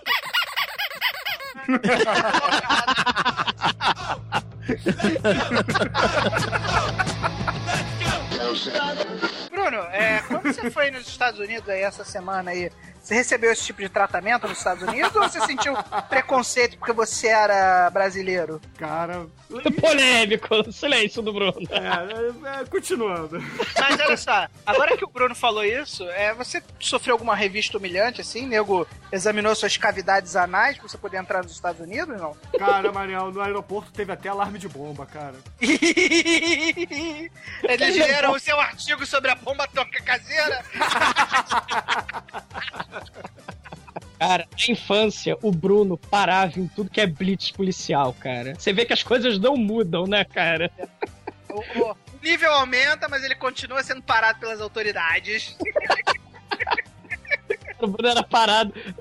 Ei, meliante, o que, que é isso no teu bolso? Porra, é joystick de Playstation. joystick do meu videogame, moço. Cara, isso é verdade. A gente tava no- com o Manso, Manso dirigindo. Aí, porra, carro devia ter duas ou três pessoas a mais do que o permitido e a gente foi parado por isso. né? É. Aí, o- é, aí o- os PMs chegaram, tiraram todo mundo do carro. Isso ali na, na Avenida Maracanã, aqui no Rio de Janeiro, no, no bairro do Maracanã. Aí o- os PMs encostaram todo mundo no muro, só que a mim foi diferente, né, cara? Eu tava com os controles de Playstation no, no bolso da jaqueta. Para aí, vagabundo! Aí eu perdi. O que, que é isso no teu bolso aí? Que volume é esse? ai, ai. Sem contar outra vez que o PM me roubou 50 centavos, né, cara? Ah, good times, good times. Polícia brasileira roubando, achacando em 50 centavos o estudante, né, cara? Pois é. Não, e a outra vez que eu tava voltando, eu tava voltando no ônibus, aí, porra, tinha. Tinha as pessoas que você sabe que não. Cara, não são de bem, né, cara? As pessoas cantando funk, sem camisa, assim, no, no ônibus. Isso é preconceito da sua parte. Não, não, não são de bem, cara. Estavam tocando o rebu dentro do ônibus, né, cara? Aí, porra, a polícia para o ônibus, aí entra no ônibus, revista os malandros, aí antes de ir embora o PM olha pra mim, você, levanta. Cara, e eu tava, porra, com a amiga minha. E, porra, eu tava bem arrumado, cara. Tava voltando de uma boate, cara. Sacanagem isso. Eu não tava lá de bermuda, sem camisa e chinelo, cantando funk e tocando rebu no ônibus, cara. Isso é preconceito da polícia. Daí só tira a conclusão, você tem cara de bandido, Bruno. Tem nada, E cara. agora, e agora foi promovida a terrorista. Cara, foi no aeroporto, cara. Não foi no, no, no meu voo. Foi no aeroporto. Mas enfim, continuando. O Bruce Cara. Willis foi lá dar um confere no aeroporto pra ver se tá tudo certo. Cara, se tivesse ido, ia, ia valer a pena o delay que eu tomei em Miami, cara. Duro de matar cinco, bomba tônica caseira. E você, Piano? Só nota de 1 a 5 para os Mercenários das Galáxias. Eu dou dois também, cara. Eu gostei da, da Nel. É a prova de que inteligência artificial não precisa ser hipócrita. E da Valkyria também foi legal, cara. Muito bom piano, muito bom mesmo. Cara, que frase foda. Foi assim. Íamos todos comer um fundi na casa de um amigo. Demetrius estava presente também. Demetrius participou. Não, não tava não, tava não. Não. Não tava. Ainda bem. Aí a escolha de filmes foi por conta do Pino. Cara, eu estava presente. As escolhas do Pino foram Mr. Magoo dublado e Joe e as Baratas. Joe e as Baratas e Mr. Magoo dublado. Dublado e o Grande Lebowski. E o Grande Lebowski. Isso, exatamente. Ah, mas o Grande Lebowski é um filme muito foda. É, mas aí. melhor, desses três. Chegamos no fundi, comemos, fomos assistir os filmes. Tinha umas 10 pessoas na sala, sem sacanagem. Cara, a gente botou o filme. O filme tocou por exatamente 5 minutos. Eu não tô de sacanagem. Aí Cinco quem é que deu basta nisso? Cara, cinco minutos de filme foi suficiente pra alguém na sala, que eu não me lembro quem foi, se levantar, ir até o videocassete, que na época ainda, VH ainda era VHS, tirar a fita de dentro do VHS e botar outro filme. Ninguém reclamou. Sabe qual foi o outro filme que foi colocado e ficou tocando? Jumanji. Quando ninguém reclama de Jumanji, o negócio tá muito bravo mesmo, né, cara? Pô, mas eu também gosto de Jumanji. Mas ele, porra. ele Aí o problema é seu, né, cara? É aquilo. É, você tem seu direito de ouvir a gente ou não. Agora, eu tenho certeza absoluta que o Treme nunca quis faltar com respeito com ninguém. Tá? Cara, a gente, a, a gente conhece o Manel, o que? Ah, vai fazer 20 anos, né, cara? O Manel é assim mesmo, galera. É, é Manel, ame ou deixe, cara. E, cara, se vocês não quiserem escutar o podcast por causa do Treme, foi mal. É. A gente não vai tirar o Manel do podcast porque vocês estão pedindo. Ah, que isso, não, porra. Ah, cacete. ah, pô, não, sim. É polêmico, é bom, sabe? É legal, deu animada, né? Quer dizer, ou não, deu desanimada, não sei, fica a cargo do, do ouvinte. Cara, mas é, a gente tem pra isso, internet, cara. Você põe a cara a tapa, né? E, e vamos ver que bicho que vai dar, né? Pois você, é. não tem, você não tem. É, é imprevisível, né? Você não sabe onde o cocô vai aterrizar, cara. Exatamente. Então, então, ouvintes, imaginem o Manel como macaco tião do pão de. Abraço, certamente, abraço, certamente ele vai tacar merda em vocês. Então, culturalmente, Douglas, diga aos nossos ouvintes como eles fazem pra mandar e-mails e comentários e tweetadas aqui pro podcast. Bom, então você vai canalhamente esperar, porque eu vou ter que abrir a porra da página e ver, né? Então, Treme, diga você, Não, vai. não, não, deixa eu, agora eu Não, vou falar. enquanto a gente espera, eu fiquei essa semana, eu fiz um poeminha pra vocês dois. Ah, é? Então qual é o poeminho? É, é um poeminha bonito, é assim. O Bruno é o editor e o Douglas é viril. E Macaco Tião é a puta que o pariu. Que estamos aqui todos juntos, né? Fiz esse belo poema pra vocês. Porra. A atenção do nosso querido Norris é atraída, né? O que está vendo? Estão jogando putas na janela. Eu só olhei, eu tenho que tomar atitude, né?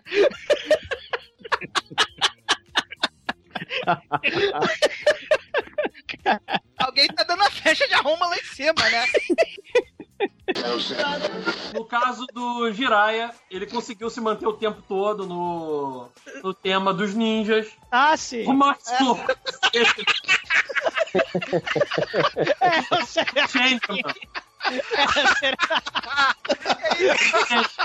Ai, ai, meu Repete isso, Pino. Repete que acho que o som não pegou, cara, por favor. O Jiraya tentou se manter o tempo todo dentro da temática dos ninjas. A temática dos ninjas, o ninja Exato. cruzado, o ninja do Bang Bang, Pino! Ele tentou, não tentou? O ninja da macumba, cara. Cara, cara. Ninja se tornou uma profissão bem ampla. né? Cara, se ele, tentou, se ele tentou ficar dentro da temática ninja, eu tenho que dizer pra ele, ele fracassou miseravelmente. Então, tem a trilogia do Sidney Magal, só que eu só escolhi duas. A primeira parte da, a primeira parte da trilogia todo mundo conhece, que é a música da Dara, ou da Sandra Rosa Madalena, né? Que o cigano Igor, ele olha e descobre que a cigana está lá. E ele, caralho, que mulher foda. Eu quero vê-la sorrir.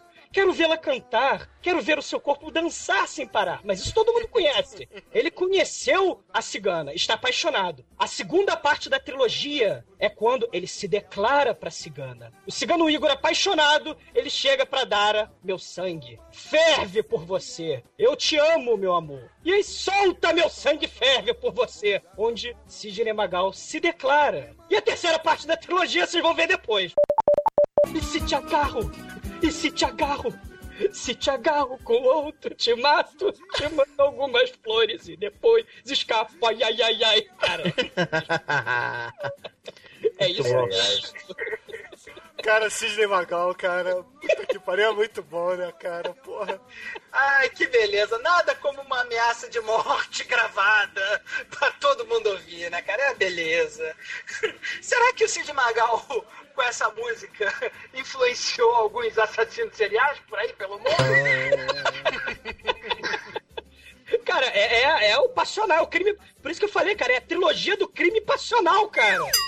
Primeiro você, conhe- você conhece primeiro a mulher, você se declara pra ela e depois você assassina ela, cara.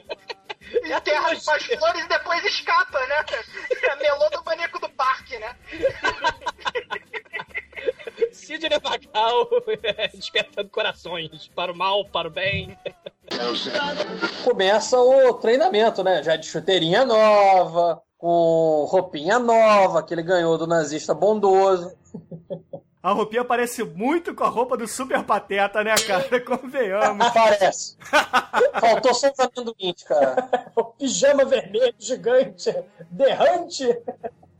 Bom, mas aí os caras vão lá e começa o treinamento. Aí tem aquele momento, né? A dança das bundas lá, ó, cada um grudadinho no outro, a bunda pra lá, a bunda pra cá.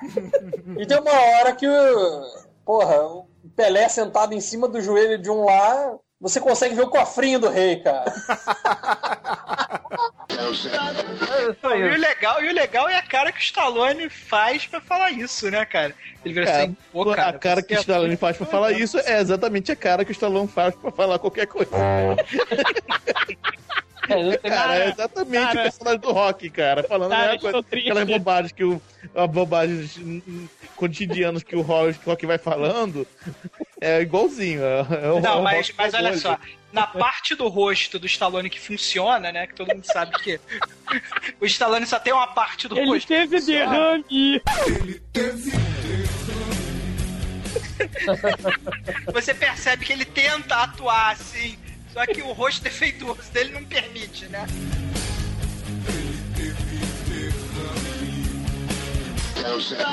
Aí o cara ainda tenta dar uma de fodão no final, vira sua vagabunda, você bolou isso, essa armadilha pra mim, vou te matar. Aí quando ele levanta a faca pra matar a mulher, já vem aquele vup, corrente de Andrômeda, né, cara?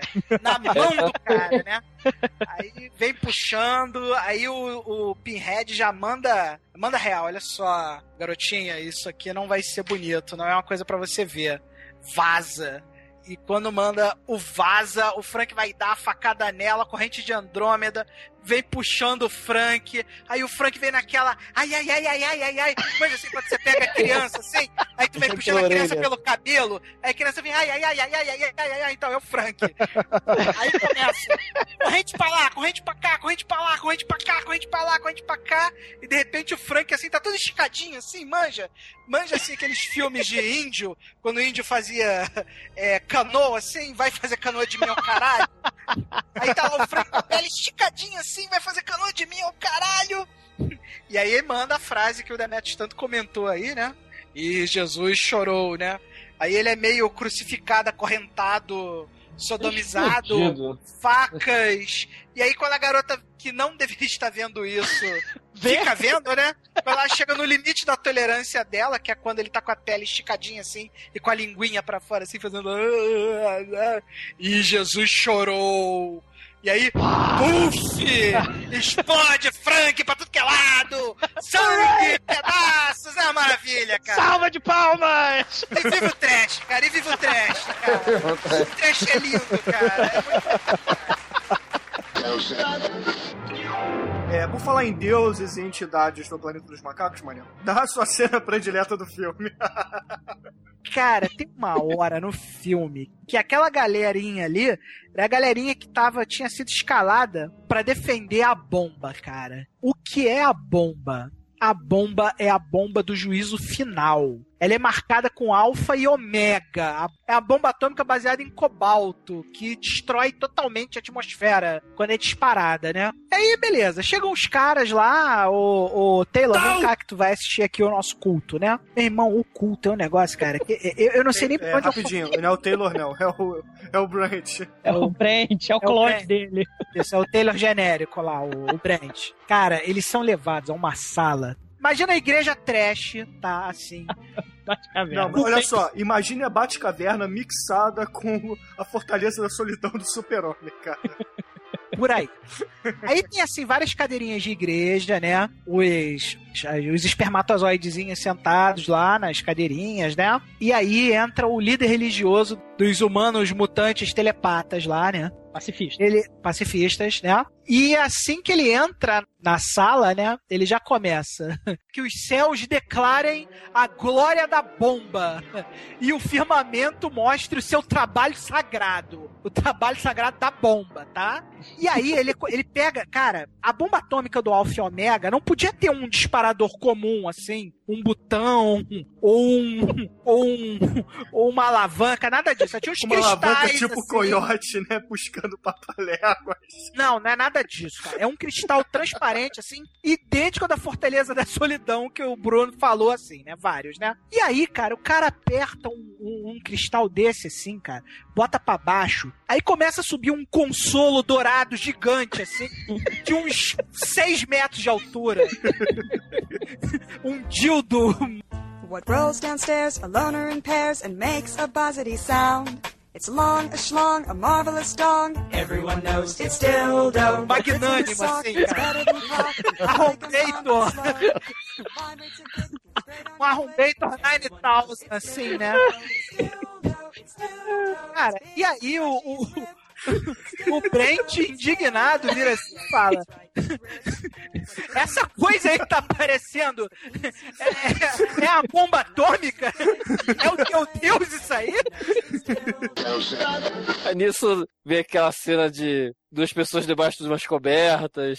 Aí sai a mulher puta dizendo, porra, tu, que merda, que broxou. não faz porra nenhuma mais não. Que foi, tá travado, porque. Aí lá o versão Beto falando, pô, não sei o que fazer aí.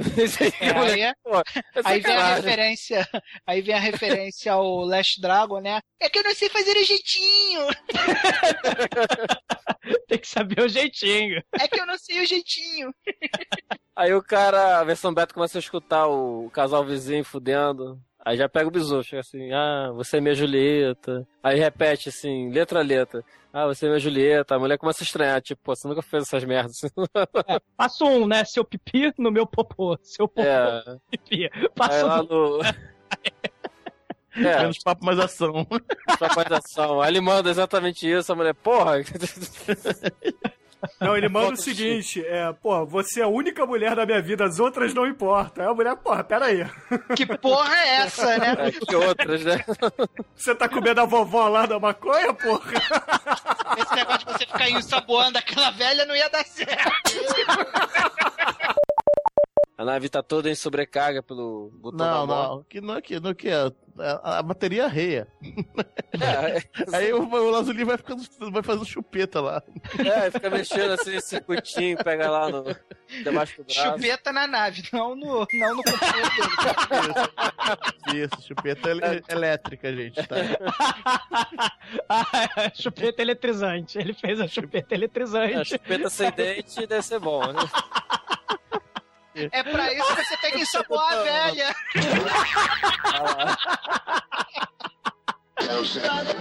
Então, peraí, peraí, peraí, ô, Demet. Emo é gay? É um Não. viado que não, não- Não, é um Não. viado que não gosta de meninos. O menininho de cabelinho pra frente, que adora crepúsculo, o vampirinho que vira purpurina. É gay ou não é gay? Ele não vira purpurina, pô. Ele só brilha Era no moedinha. Ele brilha no sol. Só Ah, isso. Olha só, Tá. emo, a definição Voltando- de voltando emo. Não, rapidinho. A, de- a definição de emo vem daquelas músicas dos anos 80, aquelas, aqueles emocore. Sim. Que eram aquela, aqueles rock arenas, tipo, sei lá, Styx, é, Journey, etc. Darkness. É, não, Darkness é mais recente. Darkness Metal Farofa. É, e vem daí porque as músicas só falam de amor, só falam disso, daquilo outro. Aí o Green Day, né? Green Day é uma grande é, referência. não, mas aí. hoje em dia, hoje em dia, não, o Green Day no início era punk. Mas enfim, aí os emos hoje em dia se autodefinem emos por quê? Porque eles são sensíveis, eles são isso. Ou, resumindo, eles são bichonas. São viados. Que querem se matar, cara, porque eles têm tendência suicida. Eles são, são gays dentro do armário. Cara, você lembra quando o Bruno foi pegar água na minha geladeira e a minha avó maluca tava Começou a gritar que o Bruno tava assaltando o apartamento, cara. A, a cena é filme de terror total, né? Porque ele vai, cara.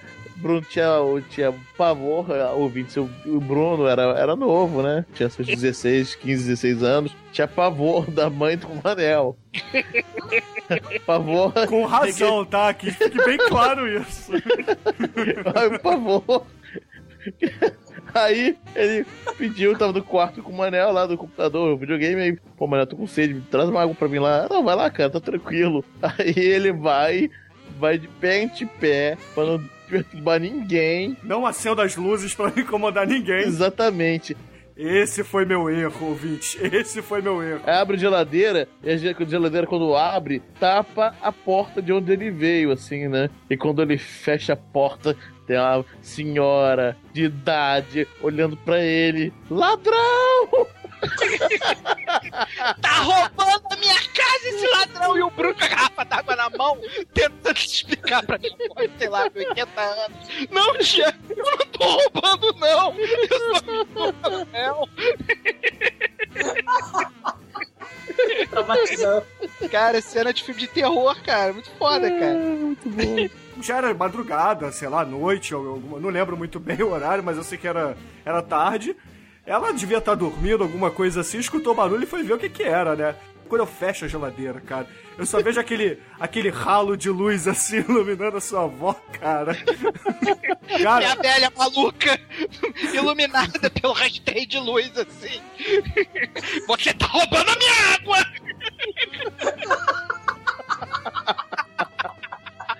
Cara, eu tive pesadelos por anos, cara. Eu tive pesadelos por anos. Cara, teve uma época que eu jogava assim, e aí, Bruno, vamos jogar Magic lá em? Não, cara, não vou não. Na tua casa eu não vou, não.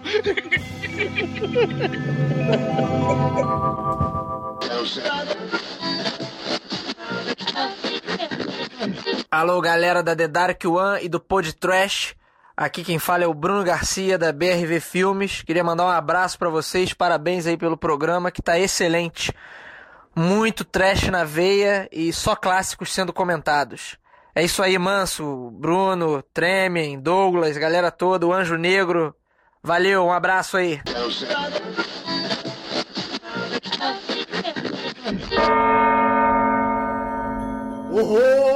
Horror! Medo! Desespero!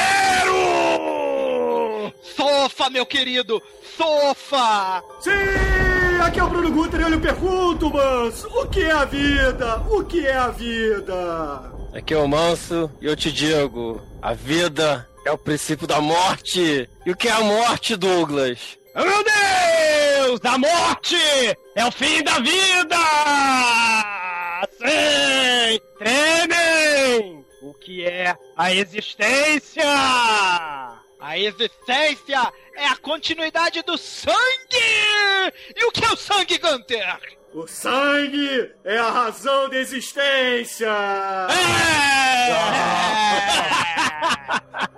E péssima noite para vocês, meus amiguinhos corajosos! Guardem bem estas palavras! A todos aqueles que viram um velório, um rosto pálido, um cadáver! A todos aqueles que não acreditam em almas penadas! Ainda há tempo! Não escutem este pão de trash!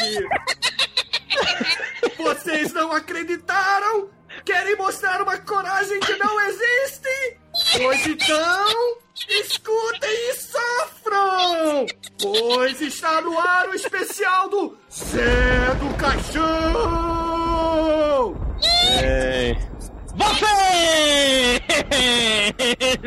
Malditos ouvintes! Ouçam por favor risco! Você, você! E vocês fiquem com os e-mails! Bruno! Traz o e-mail, Bruno!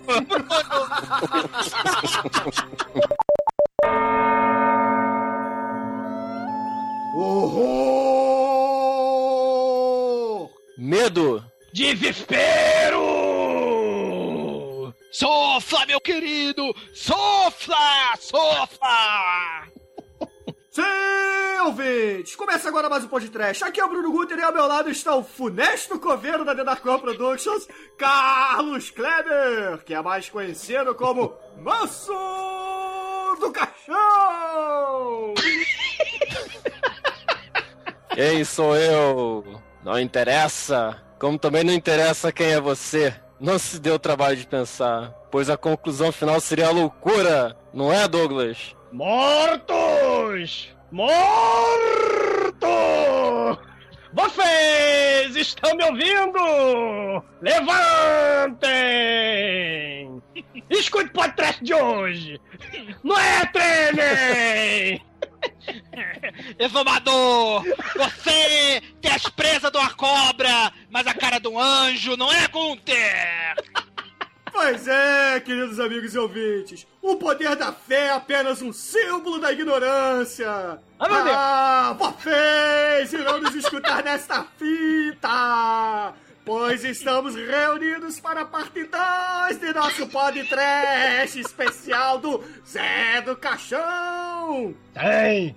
É, hoje falaremos do A Meia-Noite Levarei Sua Alma e esta noite encarnarei no teu cadáver. Mas antes disso tudo, mestre, aqui estão os e-mails! Muito bem, Bruno! Bruno!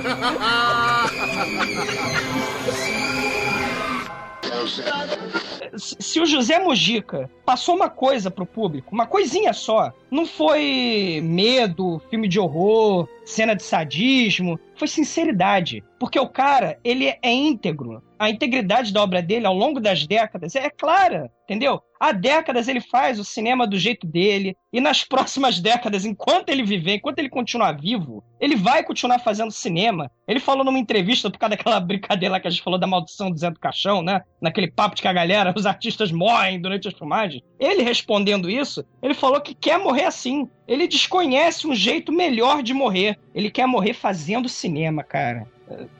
Cara, É é isso. é, é isso né, cara? É, Mojica cara. merece isso. Tô emocionado. Não chore, não chore, não chore, Zumador. Inclusive, tem gente que não assume, mas ele foi um dos caras que influenciou bastante o cinema novo, né? Glauber Rocha e todos aqueles carinhas lá, intelectuais que todo mundo gosta de venerar. E, porra, Zé do Caixão já fazia esses experimentos que todos esses caras fizeram nos anos 70, no final dos anos 50 para início dos anos 60. Então ele tava lá 15 anos na frente do tempo dele. E pra cinema, meu irmão, que cinema é uma coisa recente, é uma arte recente, cara, isso é tempo pra cacete. É tempo pra burro. Então o cara realmente tava muito, muito à frente do tempo dele. O problema é que essa galerinha do cinema novo era uma galerinha meio escrota, assim. Tipo, os caras se julgavam os gênios. é, os gênios do cinema brasileiro e, pra ser sincero, sempre se acharam mais do que produziram. Nu- Nunca produziram nada. Tudo bem, vai- é uma opinião polêmica que eu tenho, mas era um bando de tupiniquins querendo fazer cinema francês. A babaquice do caralho. Então eles não podiam se identificar com um cara que fala errado. Apesar desse cara dar banho de cinema em qualquer um desses Glauber Rochazinhos escrotos aí. Essa galerinha do cinema novo aí que falava muito e produzia pouco. Ao contrário do, do, do Mojica, que, porra, vendia tudo que tinha pra fazer cinema e que o cinema era a vida do cara, entendeu? Então, cinema novo é o caralho. Bom mesmo é o Zé. Cara, na boa, o que o Manel falou é verdade. Esse José Wilkers da vida, essas cópias de José Wilkers. Ah, Cacá Diegues, Glauber Rocha, ai, Nelson Pereira do Sarra. Vai todo mundo tomar no olho do cu, meu irmão. Porra, vai todo mundo não. se fuder, cara. Não. Porra, a boca do lixo é o que há, meu irmão. Cinema novo é o caralho. É o caralho. Porra.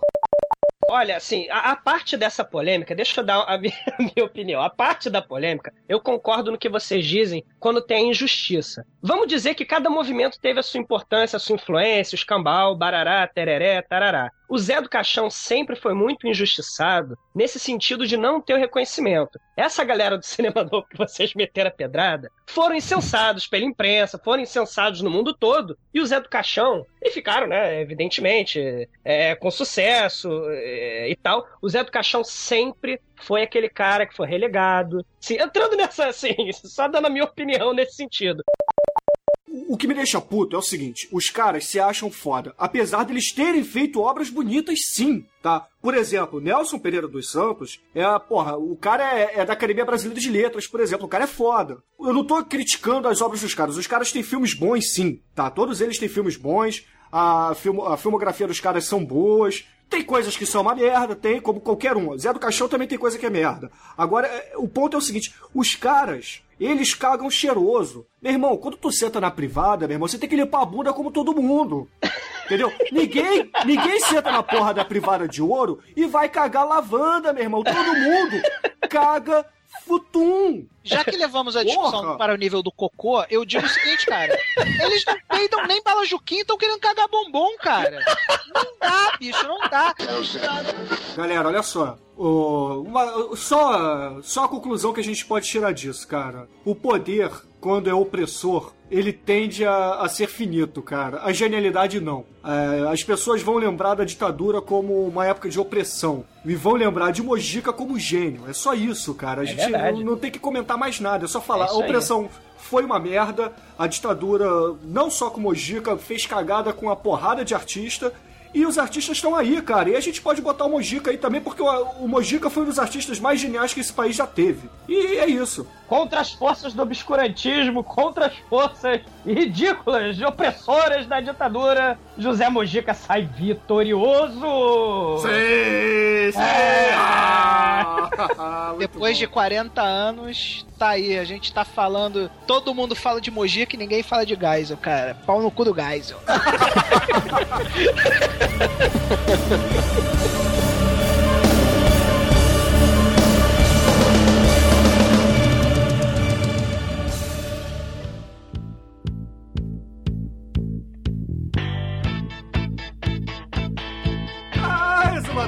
podemos esquecer de contar quem foram os felizardos que ganharam os DVDs da The Dark One Productions. Vocês mandaram comentários, vocês mandaram áudios, se fode aí. Vocês ganharam. Vocês estão concorrendo, vão ter que ouvir essa porra toda agora. Ah, Cara, Bruno, suspense.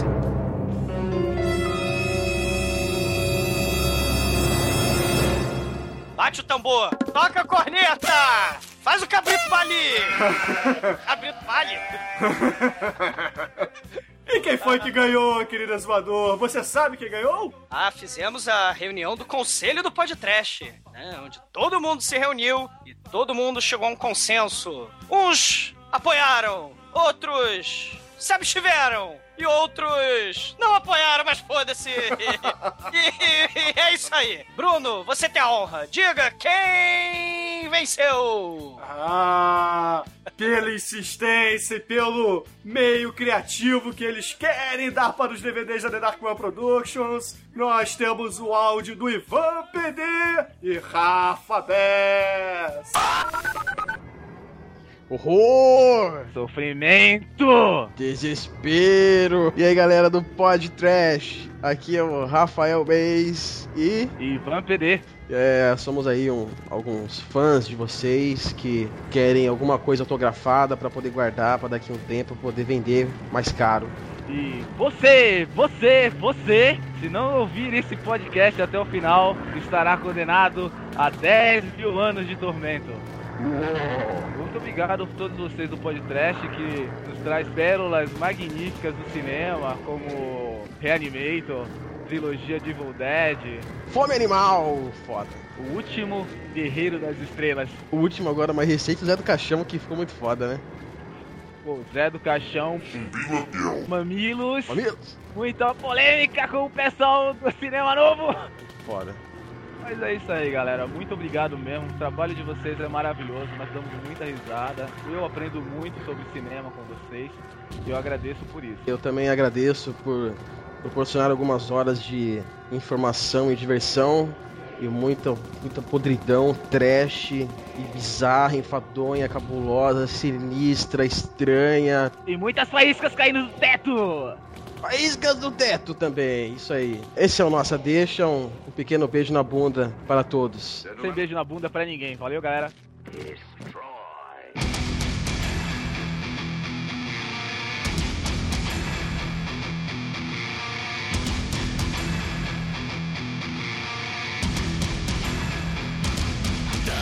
E tem outra coisa que eu quero falar.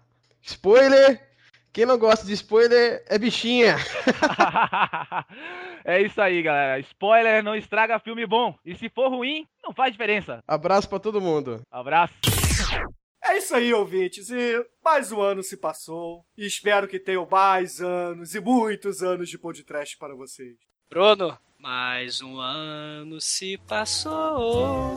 Estou ficando velho e acabado. e vocês também, ouvintes, o tempo passa para todos. Ah, e até a semana que vem. Até a semana.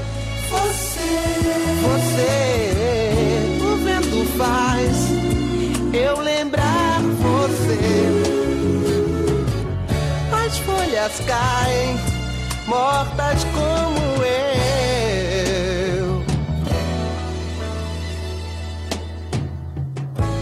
Quando olho no espelho, estou ficando velho